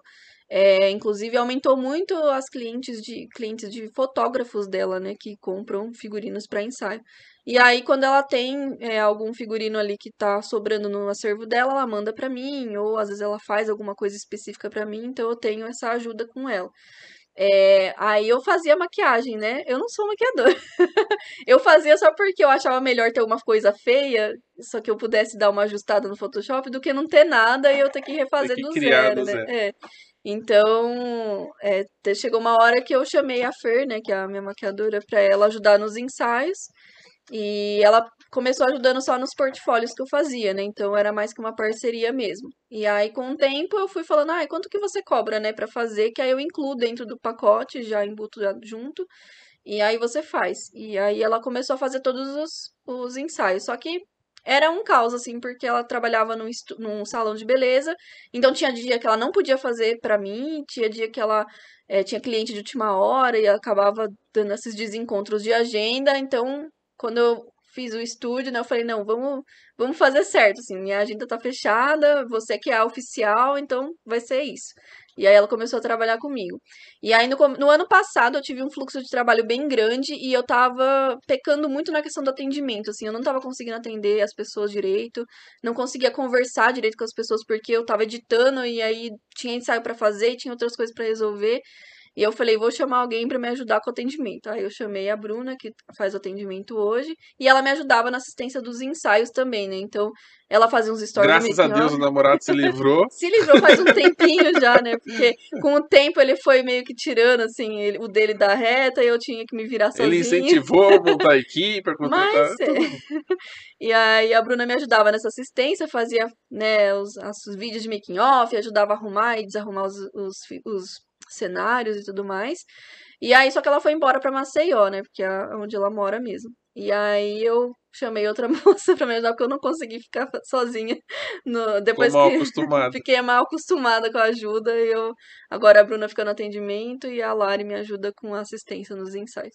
E aí, agora, na hora do clique, né, você tá despreocupadíssima com, com o restante, assim, no sentido de não estar o tempo todo eh, se dedicando àquilo pra na hora de chegar no clique já tá cansada de, de fazer. Nossa, agora já, Tem muita já coisa. fiz maquiagem, arrumei o vestido, agora não vou conseguir É. fotografar. É, Agora você tem mais tempo livre. O quanto isso é importante no processo criativo, que agora com um tempo mais livre, com menos preocupações, o quanto você consegue se dedicar, o quanto melhorou isso na hora de, de poder fotografar. Nossa, 100%, porque ai, a gente chega uma hora que a gente meio que cansa assim, né? E isso toma na nossa cabeça tanta coisa pra se preocupar. Ai, que eu te- teria que chegar no estúdio, limpar todo o estúdio, separar os figurinos e aí, né, ter esse contato com o cliente, maquiar, cabelo, um monte de coisa envolvida, você acaba meio que cansando, né? Chega uma hora que é- o estresse é maior do que a vontade de fazer. Então, isso, nossa, me, me ajuda 100%, assim. Eu foco no que eu tenho que fazer, no que eu sei fazer de fato, e é isso. E a produtividade aumenta muito, assim. E aí vamos falar de uma coisa que é muito difícil para muitos fotógrafos, que é direção. Você disse que era uma menina tímida, que era difícil fazer as coisas acontecerem. Principalmente lá no começo você tinha que caçar alguém na faculdade lá para fazer Aham. as fotos. Como é que é uma pessoa que é tímida, tem que fazer a direção de pessoas? Uma coisa é direção de casal, e a gente brinca muito em casamento, que quando o cara tá sem ideia, ou quando ele não tem muita habilidade, ele manda o casal lá longe, faz eles pequenininho, um puta cenário, e tá resolvido o problema. No seu caso, você tá ali no tete a tete, muito Uhum. próximo da pessoa, não tem muito esses momentos de fuga, assim, onde dá pra você disfarçar um pouco. Como é que é dirigir pessoas sendo tímida e de um trabalho que se relaciona muito com a pintura, por exemplo, Sim. assim, que depende muito da pose, eh, de pequenos detalhes, e que a pessoa, de uma certa forma, vai passar um certo tempo naquele, naquele, naquele, naquela pose, e que, e que isso eh, também cansa modelo no final das contas. Como é que é todo esse processo de direção e de, de fotografia? Eu acho que eh, eu sempre brinco que a direção ela começa muito antes da foto, né? Porque eu sempre imagino a pessoa eh, ali, por mais que ela queira estar ali, né? Ela me contratou pra fotografar e tal. É um ambiente meio desconfortável, assim, principalmente para quem nunca fotografou, nunca foi fotografado, não tem experiência com modelo nenhuma. Então, eu acredito que seja um ambiente desconfortável. Eu já fui fotografada e por mais que eu estivesse com pessoas que eu gosto, com amigos e tal, é, é um pouco desconfortável. Você tá com essa expectativa de que você fique bonito na foto, de que as coisas vão ficar boas, mas você não sabe o que fazer. Então eu sempre tento manter esse contato com a cliente desde o começo de conversar, tento fazer essas chamadas de vídeo para ela me ver e ela tem ter esse contato visual comigo, para quando chegar eu ser uma pessoa uma pessoa conhecida assim, não ser uma completa desconhecida que nunca conversou com ela, porque isso piora ainda essa situação de desconforto, né? E tentar criar um ambiente em que ela se sinta à vontade, porque uma pessoa que não está à vontade, ela não vai conseguir de jeito nenhum desenvolver ali. E eu acho que também a questão de, tipo assim, pose. As pessoas não sabem fazer pose, assim, ninguém é modelo, ninguém é obrigado a ser modelo, né? Então eu não gosto de trabalhar com essas poses paradas, assim, tipo, ai, fica desse jeito e eu vou fazer a foto, sabe? Porque ela vai ficar tensa. Então eu tento fazer uma coisa mais fluida, sabe? Falar para ela fazer algum movimento.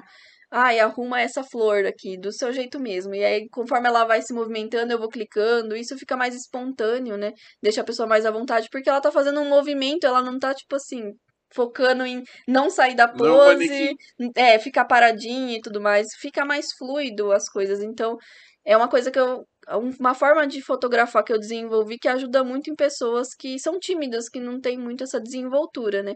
Mas quando eu era mais tímida, né? Quando eu não, não tinha essa desenvoltura como fotógrafa, eu sentia que as coisas não andavam bem. Eu acho que eu acho que a dica melhor é você tentar desenvolver o seu lado nessa, nessa questão de comunicação com as pessoas do que você arranjar algum jeito disso fluir melhor da forma que você é. Porque quando eu era tímida, eu não, eu, não eu tinha vergonha de falar para a pessoa fazer uma coisa diferente ou mudar a pose dela, ou de talvez mostrar para ela como que era, não, não, tinha vergonha de espelhar, né, a, a pose para tipo mostrar como que ela tinha que fazer. Então eu acabava perdendo algumas ideias por, por essa timidez, né? Então eu acho que a timidez atrapalha um pouco. Quando você trabalha com o público, eu acho importante tentar desenvolver essa questão da de, da comunicação com as pessoas. E como é que você fez para perder a timidez? Ah, fazendo. Não, foi me forçando a até. Eu ainda sou um pouco tímida, né? Quando eu conheço uma pessoa nova, é muito, é, demora um, um, tempo assim até eu me soltar um pouco mais. Ainda mais se a pessoa é muito reclusa, eu fico com medo assim de tipo invadir, invadir o espaço. espaço dela. Mas é questão de se forçar a fazer a ser é, mais comunicativo, né, com as pessoas. É, e quando o boleto chega, timidez é, tem que tem passar. Como, né? e pós-produção. E aí você fez, fotografou a pessoa, né? Já sentou uhum. ali no computador, saiu da, da bagunça, foi pro seu cantinho do, da liberação lá. Como é que é aí o tempo e como é que você pensa nisso pro seu negócio? Porque, querendo ou não, é o processo uhum. talvez mais demorado Sim. de todo o seu trabalho, é a pós-produção. E aí tem uma coisa de você definir o conceito, você tem a fotografia, você pensou na pós-produção, na, na produção, fez a foto, Sim. mas ainda existe um conceito a ser aplicado no, na pós-produção. Uhum. Como é que é esse trabalho? Como é que é o desenvolvimento dessa parte? Eu tento ao máximo já pensar na foto e pensar o que, que eu vou fazer é, na pós-produção, né? Pra não ter muito trabalho, não ter muito tempo tomado ali. Então, às vezes eu faço uma foto e falo, ah, eu sei que eu vou colocar ali no fundo uma floresta, eu sei que nessa foto eu vou colocar um castelo, sabe? Então, eu meio que já faço a pose, é, já faço o ângulo, pensando às vezes em qual foto que eu vou usar na pós-produção e tudo mais. para isso já otimizar meu tempo na pós, né? É, mas às vezes acontece de baixar também uma ideia diferente. E eu tenho tento colocar um prazo de entrega meio estendido justamente para essas questões assim de tipo ah, eu sei que talvez eu vá, sei lá, ter uma ideia, às vezes eu não consigo fazer aquela ideia naquele momento, tô num dia meio ruim, e então eu tenho que ter um tempo a mais para desenvolver melhor depois. Então eu tenho um tempo certo de cada tipo de ensaio, assim. Ah, essa foto, essas fotos aqui eu sei que vou demorar mais ou menos uma hora e meia para editar cada uma. Ah, mas essas daqui são mais simples, então eu vou demorar uns 40 minutos, 30 minutos para editar. Então eu já sei mais ou menos uma média de tempo que eu edito, né? Mas pode acabar sendo mais rápido, pode acabar sendo mais demorado, dependendo se eu tiver alguma ideia nova no meio do caminho, assim. Mas como é que é a questão? Você falou do, das clientes que escolhem fotos a mais, fotos extras. Sim. Primeiro você mostra uma prévia sem todo o trabalho do é. Photoshop, é. ela escolher o que ela, que ela mais gosta para depois você trabalhar, ou você tem que preparar alguma coisa antes para ela entender como é que ficou no final, para depois ela pensar como é que é a, a, a venda disso tudo dentro do pacote do que você oferece para o cliente? Eu sinto que hoje em dia as pessoas meio que confiam muito no meu trabalho, assim, porque eu não faço nenhuma prévia, assim, dessas manipulações, porque realmente é um trabalho muito complexo, então se eu for fazer em todas, para a pessoa entender como que é, eu vou né, eu teria que cobrar muito mais por esse tempo, né? Mas durante o ensaio eu vou falando, olha, aqui a gente pode colocar isso, nossa, ficaria legal assim, né? Para ela já ir imaginando, né, com base no que ela conhece do meu trabalho, como que a gente poderia fazer aquelas fotos, né? Ou até mesmo é, as próprias clientes às vezes têm umas ideias, então, da forma que eu mando para elas verem, né, as fotos e escolherem, tem um campo de comentários, então elas às vezes colocam, ah, essa daqui eu queria um castelo no fundo, essa eu queria isso, queria aquilo. Então elas já vão dando as ideias dela também, ou, ou às vezes elas deixam para eu decidir o que, que eu quiser fazer, né? Então aí eu vou meio que desenvolvendo sozinha. Mas eu, eu sinto que hoje em dia eu tenho essa confiança de que eu vou conseguir fazer independente do que elas peçam, né? Ou de repente, se é uma ideia que talvez foge um pouco do, do meu estilo, ou que eu não saiba fazer, eu sou sincera, eu falo, olha, isso aqui eu acho que ficaria melhor dessa forma, porque se eu fizer isso, eu acho que vai ficar meio falso, acho que não vai dar muito certo e tudo mais. Então, tem essa comunicação de eu ir mostrando, de eu ir comentando o que, que eu acho que ficaria legal, tanto na hora do ensaio, né, quando eu vou mostrando as fotos na câmera, eu falo, nossa, se você escolher essa aqui, dava para fazer desse jeito e tudo mais. Então, acho que tem essa Meio comunicação. Meio que direcionando já para pra escolha. Uhum. Não, é legal, porque eu, eu imagino assim, a gente fala muito, né, quando a gente fala de papo de fotógrafo, a gente já interessou muita gente, principalmente quem faz newborn, tem muito disso, ah, eu perco muito tempo corrigindo, fazendo algumas, alguns ajustes. Então deixa a mãe escolher primeiro. Uhum. Né? E mãe é aquele negócio, ela piscou, ela acha que a foto é diferente e ela é, compra. Uma olhadinha pro lado, é. assim. Como é que é para você? É, é, um, é um, querendo não, é um ensaio diferente, tá uhum. muito relacionado a essa conexão que você tem com, com os clientes que gostam desse estilo. É, como é que elas lidam com essa com essa questão das imagens, assim, é, é, é, é muito parecido com a mãe que escolhe, ela fala, não, pisquei nessa, mas eu gostei, gostei, gostei, gostei, de muita coisa igual. Tem, eu... Que aí vocês falam assim, não, olha, eu não vou te enganar, eu vou tirar uma porque tá muito igual uma da outra, pelo menos vamos dar um intervalo entre uma e outra, a gente tira essa do meio. Então, tem muita cliente que gosta que eu interfira nessas escolhas, né? então às vezes elas mandam um print, ah, eu gostei dessa e dessa, qual dessas duas você acha que fica melhor? Daí eu vou ajudando, né, dando dicas e tudo mais. Mas tem as que não aguentam. Aí compram 70 mil fotos extras. aí fazer o quê, né? Vamos lá, a gente edita tudo. Quanto mais comprar, melhor. É, né? né? De certa é, forma. Falando um pouquinho de. Né, a gente talvez as pessoas não gostem muito de citar valores, mas só para a gente entender hoje seus pacotes, como é que funcionam. Porque tem muita gente que eu, eu vejo, pelo menos as perguntas que a gente acabou uhum. recebendo da gravação, né, que, que tinham dúvidas, era tipo assim, ah, eu gosto da área, mas não sei quanto cobra, como funciona, uh, como é que eu elaboro o preço, porque eu não sei quanto tempo leva cada coisa. Uhum. Tô numa área e eu queria puxar um pouco pro fine art, como é que eu faço isso? Vamos falar um pouquinho dos pacotes para você dar algumas dicas para quem quer aplicar talvez esse estilo em algum, alguma área da fotografia. Como é que você planeja os valores? Justamente assim, ah, sei lá, é 20% de produção, 30% de fotografia, 50% de pós-produção, e aí você vai chegando aos valores. Como é que funciona? É, hoje em dia eu tenho que ser bem criteriosa com essa questão dos valores, porque eu tenho envolvido muitas coisas externas, né? Agora eu tenho um estúdio, então tem que pagar aluguel, contas, além das minhas de cada minha casa, tem as do estúdio, né? Que às vezes as pessoas não enxergam essas coisinhas pequenas que tem envolvidas, né? Então, aluguel, conta de água, de luz, de segurança, né? De, de tudo que tem envolvido. Tem a profissional que faz a maquiagem, o cabelo, tem a assistência, tem atendimento. Então, a gente tem que pensar no nosso trabalho como não só o que a gente está ganhando ali, mas o, o quanto isso vai se desintegrar com outras coisas. Então, é, eu acho que a gente. A regra é clara para tudo, assim, você não pode pagar para trabalhar, né? As coisas você tem que suprir todas as contas que você tem para pagar e sobrar um dinheiro para você. Então, eu hoje em dia tenho meu salário, eu recebo de mim mesma, né? E tenho lucro, né? Então, eu tenho que desintegrar tudo isso, mas é, eu faço todas essas contas, né, das contas que eu tenho para pagar, das contas fixas, talvez algumas variáveis, é, é, é, como é que chama? Poupança de emergência, né? Que eu preciso. E aí, de, disso tudo, vai dar um valorzinho. Aí, esse valor eu falo, tá, pra eu pagar isso aqui por mês, quanto que eu tenho que ganhar no ano e quanto que eu tenho que ganhar se eu quiser tirar um mês de férias, né? Que eu tiro em dezembro umas férias. Então, eu faço isso, esse valor por 12, divido por 11 e vai dar um valor. Este valor eu pego e divido pela quantidade de ensaios que eu tenho que fazer no mês. Então, sei lá, se eu acho que 10 ensaios é o ideal, assim, né? Pra eu trabalhar tranquila, ter tempo de editar e tudo mais, vai dar um valor dividido, né? Por, por esses 10 ensaios. Esse é o mínimo que eu tenho que cobrar num pacote. Aí depois o resto vem incluso. Quanto tempo que eu demoro de edição de foto, quanto que eu tenho que, é, que gastar, tipo, talvez de produção. Tem um pacote que eu tenho que eu incluo flores naturais, né, que eu vou comprar.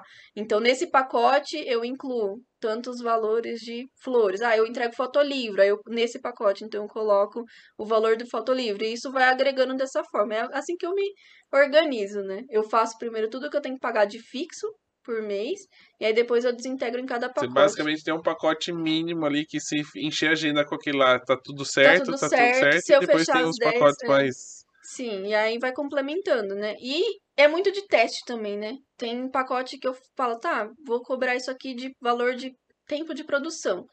Então, depois que eu vou fazendo, eu percebo, putz, é muito maior o tempo de produção do que eu imaginava. Tipo, eu tenho um pacote que é na piscina, né? Que eu monto como se fosse um lago, assim. E ele era, é para ser o meu pacote menor, mais barato, porque ele não rende muitas fotos. Então o tempo de ensaio é bem menor e a edição também é menor, porque a produção já está feita, não tem muito o que fazer manipulação, né? Então eu pensei, putz, vai ser ótimo, né? Porque esse trabalho Você é, vai, ser, vai ser só, só, só deitar ela lá e mas, nossa, é um caos para montar aquela piscina, encher ela inteira, depois desmontar, e tem que deixar secando, depois tem que voltar, guardar, desmontar. Aí então... vem a conta d'água. É, vem a conta d'água. Então, tipo assim, no primeiro mês que eu fiz ele, eu já percebi que não ia rolar naquele valor, mas eu tive que esperar um tempinho, né? Até eu fazer a atualização dos pacotes, para aí sim colocar um valor mais justo. Assim. Tipo, era o último pacote, era o mais barato. De repente, a hora que foi atualizou o pacote, era em segundo é... lugar. E tem outras questões também, por exemplo, esse pacote eu faço no fundo lá do, do meu estúdio, né? Numa, no quintalzinho que tem lá no fundo. Só que agora a Fer colocou uma manicure para trabalhar lá. Então, tipo, não dá mais para fazer em qualquer horário, porque enquanto vai entrando cliente de manicure, tá a menina lá numa piscina, acontecendo várias coisas. Então, eu tive que diminuir a quantidade de vezes que eu faço pacote em dias que eu sei que a menina não vai estar tá lá trabalhando. Então, é e Sabe, também é uma meio, meio sazonal, né? Porque uhum. se for no Sim, frio é difícil. Mas acredite, tem, tem cliente que a gente avisa, né? Ó, tá fazendo. Vai fazer frio nessa época. E ela fala, não, mas eu quero mesmo assim. Aí chega no dia, tá chovendo, ventando, e a cliente tá lá tentando ficar plena na água gelada. Sem ficar roxo, né? Sem pra não ter pós-produção. Nossa, acontece, acontece demais. Não, e é esse tipo de perrengue que é, que é o que acaba ensinando, né? A, a gente a, a sobressair os imprevistos, porque são coisas que você acaba aprendendo a lidar com essas situações que as coisas se desenvolvem mais para frente. Sim. E que nem, por exemplo, se você nunca tivesse montado a piscina, você não ia saber quanto Exatamente. custaria. Uhum. Né? É, é, tem muitas coisas que é esse teste, né, para você. Às vezes você faz no portfólio e é de um jeito, mas aí vai trabalhando com clientes, às vezes acontece alguma coisa que, né, você tem que saber ali na hora o que você tem que fazer, às vezes demora mais. Tem cliente, por exemplo, da piscina, né, que entra e já era, foi. Agora tem cliente que não, fica lá 20 minutos se preparando para entrar. Então demora mais, é um processo que você vai testando mesmo. E, e depois, falando um pouquinho da, da questão do fine art, eu queria primeiro a sua opinião sobre uhum. o tema, né, que é muito discutido, principalmente quando as pessoas não conhecem muito, a grande maioria dos fotógrafos acha que fine art é só a impressão uhum. final, no papel de, de algodão, enfim. Uh, e muito se discute desse fine art. Eu gosto de falar que é estilo russo, porque acho que eles são os, talvez as grandes referências dessa, dessa área, desse estilo de fotografia. Uh, ah, para você, o que é fotografia fine art? Né? Se, se tem relação a, essas duas essas duas opiniões sobre uhum. E, e como você definiria essa, esse estilo de fotografia? Eu, eu acho que o, o termo fine art, ele é só uma forma chique de falar fotografia artística. Assim. Inclusive, quando eu estava estudando um pouco sobre o termo, né, sobre as coisas, eu, eu, le, eu lembro que eu li em algum lugar que quando veio essa questão da impressão fine art, né, é, os fotógrafos usavam esse termo por ser mais chique, né? É, para agregar valor no trabalho. Então, entregava as fotos em impressão fine art e cobrava um valor maior só por conta do nome, né? E com o tempo, inclusive, eu até parei de usar um pouco esse termo, porque eu vi meio que como se afastasse as pessoas, sabe, do, do, do tipo, trabalho. Assim, eu não, não tipo, vou conseguir pagar é, porque é muito caro. Nossa, muito chique, assim. Então eu comecei a usar só fotografia artística. E eu acho que é basicamente a mesma coisa, né? Fine art, é belas artes. Então é uma fotografia mais artística, tem cunho artístico. E eu vejo muito que a, tanto a fotografia fine art, artística, conceitual, autoral, sabe, falam muito mais sobre o artista do que sobre a pessoa que está sendo fotografada, o, o objeto a ser fotografado. Então é como se a gente ressignificasse as coisas para o nosso estilo, né? Então, quando as pessoas vêm para fotografar comigo, eu não estou simplesmente fotografando aquela pessoa, estou fotografando ela num contexto completamente diferente que foge da realidade dela totalmente. Então, é, eu acho que a, a parte mais importante do, do ensaio artístico, do, da fotografia fine art, assim, é realmente eu colocar todas as minhas as minhas meus gostos, minha bagagem artística, assim, tudo que eu gosto ali na minha arte e a pessoa ela paga para participar do, da, da minha visão, da sabe, da, dessa experiência.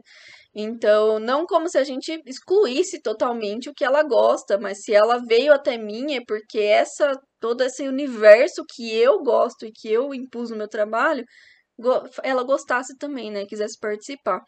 Então, essa eu acho que essa é a maior diferença entre o ensaio artístico e o ensaio casual, por exemplo, porque quando eu trabalhava com casual, eu sentia realmente que eu estava né, prestando um serviço totalmente ao cliente, tipo assim, ah, eu quero fazer uma foto de casal, ela escolhia a roupa, por mais que eu ajudasse, né, tipo assim, tem esse, esse critério muito grande da cliente sobre o ensaio, né.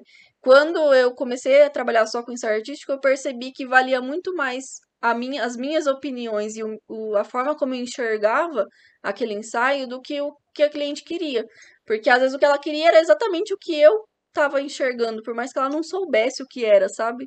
Igual eu falo que às vezes a cliente fala, ah, faz o que você quiser, do jeito que você quiser. Ontem mesmo a cliente, era o segundo ensaio que ela estava fazendo comigo, e ela falou assim, eu não pensei em nada. Faz Só quis fazer. É. então, é o sonho de todo fotógrafo da cliente falar, não, faz o que você quiser. e deu super certo, sabe? Tipo, eu já conhecia ela, já tinha conversado, sabia mais ou menos que ela gostava, expus minhas ideias, ela topou, então deu tudo certo. Então, essa liberdade artística, sabe? Essa coisa de tipo assim, ah, eu gosto desse estilo antigo, então eu só vou trabalhar com isso. E é o que eu gosto, é o que me representa, assim, artisticamente, né? E as pessoas abraçam essa ideia. É... então, se alguém falar assim, ah, eu quero fazer um ensaio é, inspirado nos anos 60, eu falar, ah, putz, eu não vou fazer porque eu não tenho experiência, não, não gosto muito, sabe? Então, é, o meu estilo é esse. A desculpa de falar eu não nasci nessa época é ruim, porque você faz da época medieval, é, né? De certa forma, eu vivo um pouco dessa época. A parte boa, né? A parte estética. O resto a gente dispensa. É, falando um pouquinho da, da fotografia artística, né? Uh, e tentando chegar na sua identidade, porque existem vários profissionais que fazem, né? Muitos fazem autorretratos e, uhum. e usam a fotografia artística para para desenvolver o próprio o olhar sobre si próprio, né? Tem a Ad, tem a Isabela que, que também já deram entrevista aqui no Papo de Fotógrafo. E tem pessoas como você, como a Dani Bittencourt, que, uhum. que buscam uh, trazer essa, essa visão para fora. Primeira coisa, você já teve a experiência de se autorretratar para fazer essa própria. Eu sei que a imagem que a gente está usando na divulgação do bate-papo é uma. É, é um, é um autorretrato, né? Em uhum. cima do, do, do seu estilo e o quanto isso é importante no desenvolvimento da sua identidade, porque por mais que a gente olhe pessoas que fotografam a mesma área, em casamento é muito comum a gente ver pessoas com estilos muito próximos, de até chegar em momentos que a gente confunde o fotógrafo. Fala, não, essa foto é do fulano, você fala, não, é do ciclano, e, uhum. e fica esse debate. É, na fotografia artística a gente percebe que existe muito a coisa da identidade. Se olhar e falar, não, essa é Exatamente. desse fotógrafo, dessa fotógrafa. Como é que foi o desenvolvimento até chegar? Você começa na N, lá, lá no começo, lá na, na, na faculdade, e, a, e hoje de olhar suas fotos e falar assim, meu, essa sou eu. Uhum. Não tem ninguém que faz igual eu faço. Eu gosto de, por exemplo, a termo de comparação. Eu percebo nas suas imagens que as peles têm um, um tom dourado. E que eu não vi nunca ninguém fazer, né? Posso Sim. ser ignorante, tem um monte de gente fazendo e eu não, não sei. Mas de todo mundo que eu acompanho que está nessa área, ninguém faz esse estilo mais dourado. Enquanto, por exemplo, a Dani trabalha muito experiências em cima do, do impresso Sim. e de fazer outras coisas. Como é que foi chegar na, su- na sua identidade? Eu acho que é aquele ensaio que eu falei que eu fiz no estúdio foi o divisor de águas por conta disso, porque eu realmente coloquei um- muito de mim ali, das coisas que eu gostava, e ressignifiquei muito do meu trabalho, né? Por mais que eu trabalhasse meio que na mesma temática, coisas antigas, assim, coisas de arte que eu gostava, foi uma, uma visão artística que eu tive ali que me deu muito mais liberdade para criar do que antes, por mais que eu já trabalhasse com, com, é, com ensaios artísticos, né? Então eu realmente peguei para estudar uma coisa diferente, né? Eu peguei a- a- as pinturas que eu gostava, fui ver as cores. E essa cor dourada vem dessa coisa da pintura, né? Porque não pela cor mesmo, mas pelo esse fio eu já tava achando que era, era coisa do crepúsculo, de pele brilhante. Não, porque eu, essa coisa do desbotamento da pintura que deixa ela meio apagada, esse tom meio assim. Então a forma que eu coloquei o filtro de pintura a óleo para parecer não uma pincelada, mas o, a textura do quadro, né? Então foi observando essas coisinhas. E a, a questão da, do brilho da, do rosto é mero gosto pessoal mesmo. Eu, acho, eu achava bonito quem fazia aquelas. é, esses fotógrafos mais gringos, assim, né? Que faziam umas peles brilhantes, assim. E eu fui desenvolvendo o meu jeito de fazer, porque, como eu falei, eu não tinha dinheiro para comprar os cursos deles, então eu tinha que estudar como que eu poderia replicar alguns detalhezinhos que eu gostava e fazer do meu jeito também, né? Desenvolver uma forma para mim. Mas as cores, essas coisas, realmente eu peguei a fundo, assim, estudei uma coisa que eu gostava muito pra criar meu estilo. E eu me senti mais à vontade, sabe como você se sente mais em casa? Se assim? encaixou? me encaixei. Aí eu falei, caramba, foi um divisor de água. Tanto é que depois da, daquele ensaio, as coisas aconteceram, foram acontecendo tão rápido, assim. No mesmo ano, eu comecei, montei um home studio na minha casa para fazer esse tipo de ensaio. Comecei a vender pacotes desse estilo. No outro ano, eu já precisei alugar um apartamento maior, porque já não estava dando conta o espacinho que eu tinha, então eu precisava de um quarto maior. E no outro ano, eu aluguei a, a casa e montei meu estúdio. Então, para mim, aquele ensaio foi onde eu me encontrei e parece que as coisas desenvolveram, assim. Eu fui realmente gostando mais de estudar, gostando mais de testar coisas novas e, e de desenvolver meu trabalho dentro do que eu gostava. Então, é como se eu me sentisse em casa, assim, com, com esses estilos que eu comecei a trabalhar. Antes, eu gostava também de fazer essas coisas lúdicas, né? A coisa da fada, da, do, da elfa, umas coisas mais fantasiosas. Mas eu não sei se era porque eu não tinha tanto o que oferecer, que aí parecia que tudo ficava igual, mas parecia que eu não conseguia ir muito além dentro do que eu fazia, sabe? Depois que eu fiz esse ensaio, parece que eu me encontrei melhor. Então foi por isso que eu falo, foi um divisor de águas, assim, no meu trabalho. Bacana. Eu vou. A gente tá chegando quase no final do bate-papo. Eu vou ler algumas mensagens e recados da galera que tá acompanhando aqui ao vivo. Ah, deixa eu só atualizar aqui que eu. Tananã. Que eles adoram. O, o, YouTube adora me trollar a hora que eu quero ver a- as mensagens. No outro episódio ele sumiu com as perguntas. E agora ele sumiu com o chat. Pera aí. Deixa eu sair aqui e voltar de novo. Chat, chat, chat, chat. Sumiu o chat. Tá aí. Ah, não tô brincando, ó. Tá, tá tudo branco. Tipo, branco. Falando de projetos futuros, enquanto eu tento as- a- entrar aqui de novo, projetos futuros. O que, que a Dani tá preparando agora que já se encontrou, já já definiu a sua própria identidade? Qual que são os próximos passos aqui pro, pro futuro? Bom, eu tenho duas vontades muito grandes. A primeira é que, da mesma forma que eu fui autodidata em muitas coisas na minha vida, é, eu ainda preciso aprender muita coisa, principalmente nesse quesito de fotografia de estúdio, a, a iluminação e tudo mais. Então, eu quero muito desenvolver melhor essa área para conseguir criar coisas diferentes. E trabalhar com algumas temáticas diferentes que eu sempre gostei também, mas que não tem muito a ver com, com essa coisa histórica, né? Mas que eu Inclusive, mês que vem eu vou fazer um ensaio de uma temática totalmente oposta, assim, eu acho, do que eu trabalho. E eu tô muito empolgada, porque eu sempre gosto de trabalhar coisas diferentes. E eu também tenho muita vontade de viajar para outros lugares e fotografar em lugares diferentes, né? Então eu tô tentando me planejar para sair um pouco daqui do, da região e fotografar em outros lugares. Tentar levar um pouco do meu trabalho para outras Ah, bom, achei, achei que você fosse falar, tentar levar um pouco do meu acervo, aí você me Não, ia ser um pouco complicado. Ter que eu alugar uma van pra levar um motorhome, né? é, um Levar- motorhome. fazer igual o Up, levar a casinha no caminhão. Sim. Ó, chegou aqui, ó, consegui Conseguiu? abrir. Então tem alguns comentários do pessoal elogiando o seu trabalho, Ai, né? obrigada. Falando que, que adoram. Então tem, por exemplo, a Marcela falando que as fotos da Dani são maravilhosas, são, você é super fã do seu Ah, trabalho. obrigada. E ela fala que a sua, sua direção é incrível, né? Ah, Que ela que se bom. sente super confortável em todos os ensaios quando faz com você. Eh, o Jonathan também comentou bastante, falando que ama demais seu trabalho, que compartilha com a esposa, ficam postando um. Ah, a Dani postou coisa Ai, que nova. legal.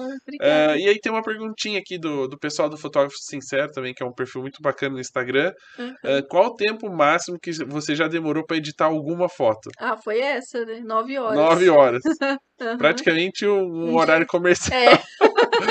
um expediente inteiro na foto. Uma foto, nove horas. É, e essa foi uma parte da foto, né? O resto ainda eu deixei para outro dia para terminar e foi mais umas quatro, cinco. Então, Ou seja, mais ou menos um projeto desse, umas quase 15 horas sim, trabalhando. foi mais cima. ou menos a foto De pós, inteira. de De pós-produção. pós-produção. O ensaio rolou o dia inteiro também. Aí, aqui, aí aqui ele pergunta, eu acho que a gente já falou isso, mas só pra relembrar, você já teve alguma foto que já desistiu de fazer ma- manipulação por estar muito difícil de chegar no resultado desejado? Ah, ah, ho- hoje em dia acontece menos, mas às vezes acontece, só que eu não desisto, né? Eu dou uma pausa, aí eu volto uns dias depois, quando eu estiver melhor, assim, e aí eu tento, às vezes, às vezes isso dá certo, né? Essa pausa, mas no começo acontecia muito, assim, e não que eu desistisse, mas eu deixava do jeito que eu não tinha gostado mesmo e via se a cliente gostava, né? Quando eu trabalhava com cliente, é, nesses, nesses trabalhos, e via se ela gostava. Se ela gostava, aí eu deixava por isso mesmo, senão aí eu tentava mais um pouquinho. Mas não tinha, não teve nenhuma foto, você mandou, a cliente falou, nossa, adorei, postou, e você olhou e falou, hum, faltou Já. isso aqui, deixa eu refazer e ver se ela troca, porque... hum, Teve uma, um incomoda? ensaio que eu fiz que eu tava começando a trabalhar com manipulação de imagem, assim, que a cliente queria que eu colocasse uma coruja na foto. Só que eu não tinha noção nenhuma do tamanho de uma coruja. Parece um dragão enorme vindo pegar ela, assim. E depois eu tive contato com essa espécie de coruja que eu coloquei na foto e vi que ela é, tipo, muito pequenininha. cotoco. É, e aí depois eu reeditei a foto, mas depois de uns anos, né? Reeditei com o tamanho mais original, assim, e mandei pra ela. Mas já aconteceu muitas vezes, assim, dela. E só pra gente finalizar, eu recebi uma pergunta no Instagram e eu acho bacana a gente finalizar com ela, que eu acho que muitas pessoas às vezes se identificam com o estilo, gostam, mas justamente por, por não ter muita habilidade com a pós-produção ou de não ter recursos para fazer uma produção, acabam deixando meio de lado. Só que algumas delas gostariam de aplicar isso talvez em trabalhos mais simples, por exemplo, com crianças, né, que normalmente a gente Uhum. vê também fazer Ah, algo ah, nesse estilo, assim, pra dar uma, uma coisa mais lúdica nos Sim. ensaios das crianças. Que dica você daria pra esse pessoal que quer ah, talvez aplicar um pouquinho desse estilo na própria fotografia ou que aos poucos quer migrar para fazer isso como, como área de atuação? O que, que você daria de dica a Dani que Bom. passou todos os perrengues, né, da faculdade até agora, que hoje tá mais mais concentrada ali, já sabe o Sim. caminho que tem que seguir. O que, que você falaria para essas pessoas? Ah, eu acho que, é, olhando assim a, a minha trajetória, eu acho que foi muito difícil assim para eu conseguir desenvolver esse estilo, né? Eu acho que hoje vendo hoje em dia o mercado, vendo as pessoas, as possibilidades e oportunidades, tá muito mais simples assim de você começar. Porque antigamente já não tinha ninguém que conhecia ou que, sei lá, tinha um gosto por esse estilo de fotografia, não tinha quase ninguém aqui no Brasil que fazia alguma coisa assim. Então era muito difícil você achar informação, você estudar, achar um tutorial na internet ou algum curso ensinando, né? Então, se é vontade da pessoa, eu acho que hoje é muito mais fácil de você conseguir encaixar, né? É, em alguns ensaios, eu acho que dá para começar com umas coisas mais leves, assim, uma edição mais leve, mas que leve para uma coisa mais lúdica. E aí tem muito tutori- tutorial na internet mesmo ensinando. Eu tenho alguns vídeos de speed art dos meus trabalhos e muita gente gosta de diminuir a qualidade, a qualidade não, a velocidade. para ver as coisas acontecendo mais devagar. E tu- tudo bem, né? Se ajudar de certa forma já é ótimo. Mas eu acho que hoje tá mais fácil de estudar, de achar oportunidades para você estudar, né? Eu sempre quando eu tenho alguma dúvida sobre alguma coisa, eu acho um fotógrafo brasileiro postando alguma coisa é, sobre o assunto, né? Eu tenho vontade de postar mais é, coisas ensinando, né? Inclusive eu vou lançar minha mentoria aí em novembro, que eu realmente ensino passo a passo desses tipos de edição mais complexas. Mas eu acho que não tem outro jeito senão você testar. Mesmo que você ah, não tenha dinheiro para gastar com curso ou não tenha tempo para parar para ficar vendo um monte de tutorial, é, o Photoshop ele tem muitas ferramentas bacanas assim, e uma coisa que me ajudava muito era realmente parar, pegar uma foto. Ninguém tá vendo você editando, vai ficar feio, mas pelo menos você vai entender como aquilo não funciona. Posta. Se tá não feio, posta. não posta. mas você vai entender, pelo menos. Pega uma ferramenta e fala, eu não sei como funciona isso, mas eu vou testar para ver como funciona e conseguir encaixar isso no seu trabalho. Isso eu faço até hoje. Descubro umas coisas totalmente doidas assim no Photoshop que se eu não tivesse parado para fuçar naquele programa eu não teria encontrado.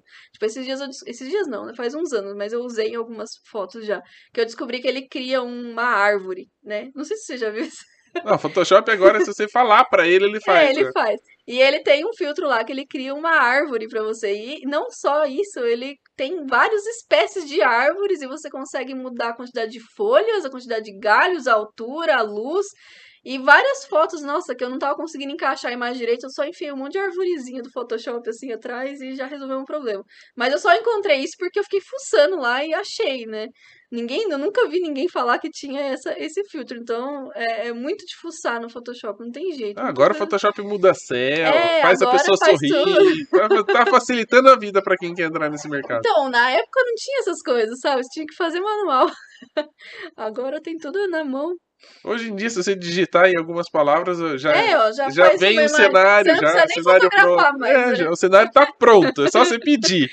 Vem a foto, o cenário, você põe, põe a pessoa e tá fechado. E agora uma coisa que eu tenho começado, inclusive para esse projeto mês que vem, que eu tô é, tentando entender para encaixar no meu trabalho, é modelagem 3D.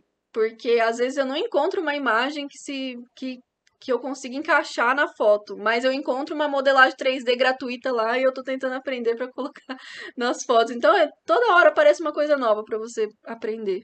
E o importante é estar, de novo, evoluindo, acompanhando, né? Exatamente. Senão a hora que aparecer a oportunidade, desistir, né? branco. Porque se eu fosse desistir na primeira vez que eu fiz uma coisa errada ou que eu não gostei, não teria chegado onde estou. Exato, é isso aí. Dani, muito obrigado pela presença, por ter compartilhado um pouco da sua história como fotógrafa, da- das coisas que você já fez na fotografia. Uhum. E espero que tenha ah, inspirado algumas pessoas e que quem acompanha e gosta desse mercado vai ter aí mais uma pessoa para seguir. Se não segue, siga lá, né? Já me segue. É Segue. Quasar, não é Dani, né? Mas É, não. é- Essa é uma pergunta que eu ia fazer e acabei esquecendo, vou fazer agora no final. Por que Quasar? Ah, é uma história tão besta. Ah, não, mas a gente quer. É exatamente isso que a gente quer saber, pra gente terminar com da melhor maneira As possível o pessoas acham que tem um, tipo, um motivo super especial. Não, eu mas fiquei enfim. pensando se tinha alguma pedra, algo muito específico, assim, qual que é o, o significado? É, quando eu era criança, eu sempre quis ser astrônoma, né? Aí eu sempre gostei de estudar, de ler sobre coisas do universo e tudo mais. E quando eu tava na faculdade, o professor falou que a gente tinha que começar a postar nossos trabalhos em algum lugar, né? E eu escolhi o Instagram. E aí eu, eu ia mudar o nome do Instagram pra alguma coisa, tipo Daniele Fotografia, né? Pra colocar meus trabalhos. Só que eu não queria, porque todo mundo, tinha um monte de gente que chamava Daniele, Dani Fotografia. Eu falei, eu ia ser só mais uma. Photographer? É, fotógrafo, fotógrafo, um monte de coisa. E aí eu falei, vou caçar um nome diferente, assim, que tenha a ver comigo, mas que é, não seja meu nome, assim, seja uma- um nome artístico, mas que tenha a ver comigo. Só que eu não conseguia pensar em nada. E na hora que eu tava tentando fazer isso, eu tava assistindo um programa sobre os quásares, né? Que é quando um buraco negro nasce, ele suga tudo que tem do lado dele e solta como uma energia. Essa energia chama quasar. É, e é uma das maiores energias do universo, assim. E aí eu falei, vou colocar isso daqui, mas depois eu mudo pra uma coisa quando eu pensar, né? Ah, eu coloquei quasar com Z, é com S que escreve, mas eu coloquei com Z porque já existia um quasar com S no, nas. Provavelmente pra falar sobre É. astronomia. E aí eu coloquei com Z, coloquei underline lá, pra, porque já tinha um quasar que não posta nada no Instagram. É, sempre assim. E aí eu deixei. E aí eu vi que o pessoal começou a me chamar desse nome, às vezes não sabia meu nome e chamava assim, se referenciava a mim como Quasar. Eu fiquei com dó de tirar e acabei deixando. Depois eu acabei gostando, assim, de, E, e ficou com E ficou. marca. Mas é legal, né? Às vezes não tem sentido pra quem tá, tá acompanhando, mas Sim, você, de é. alguma forma, fez sentido, e- sentido e, mim. vale a pena, né? É igual eu tinha um apelido na escola também, que todo mundo daquela época só me chama pelo apelido. Tem sentido? Nenhum! Mas me chamam por aquele apelido. E se você quiser descobrir, Pix na minha conta, eu conto no direct, tá ok? Dani, mais uma vez, obrigado. Imagina, eu que né? agradeço. E Galera, para você que está acompanhando, não esqueça de se inscrever no canal do YouTube para poder acompanhar todos os bate-papos ao vivo, poder participar, mandar sua mensagem, sua pergunta. E para você que está aí no Spotify, corre lá no canal do Instagram, do, do Instagram não, do YouTube, se inscreva para não perder nenhum bate-papo, tá bom? Então, um grande abraço e até o próximo episódio.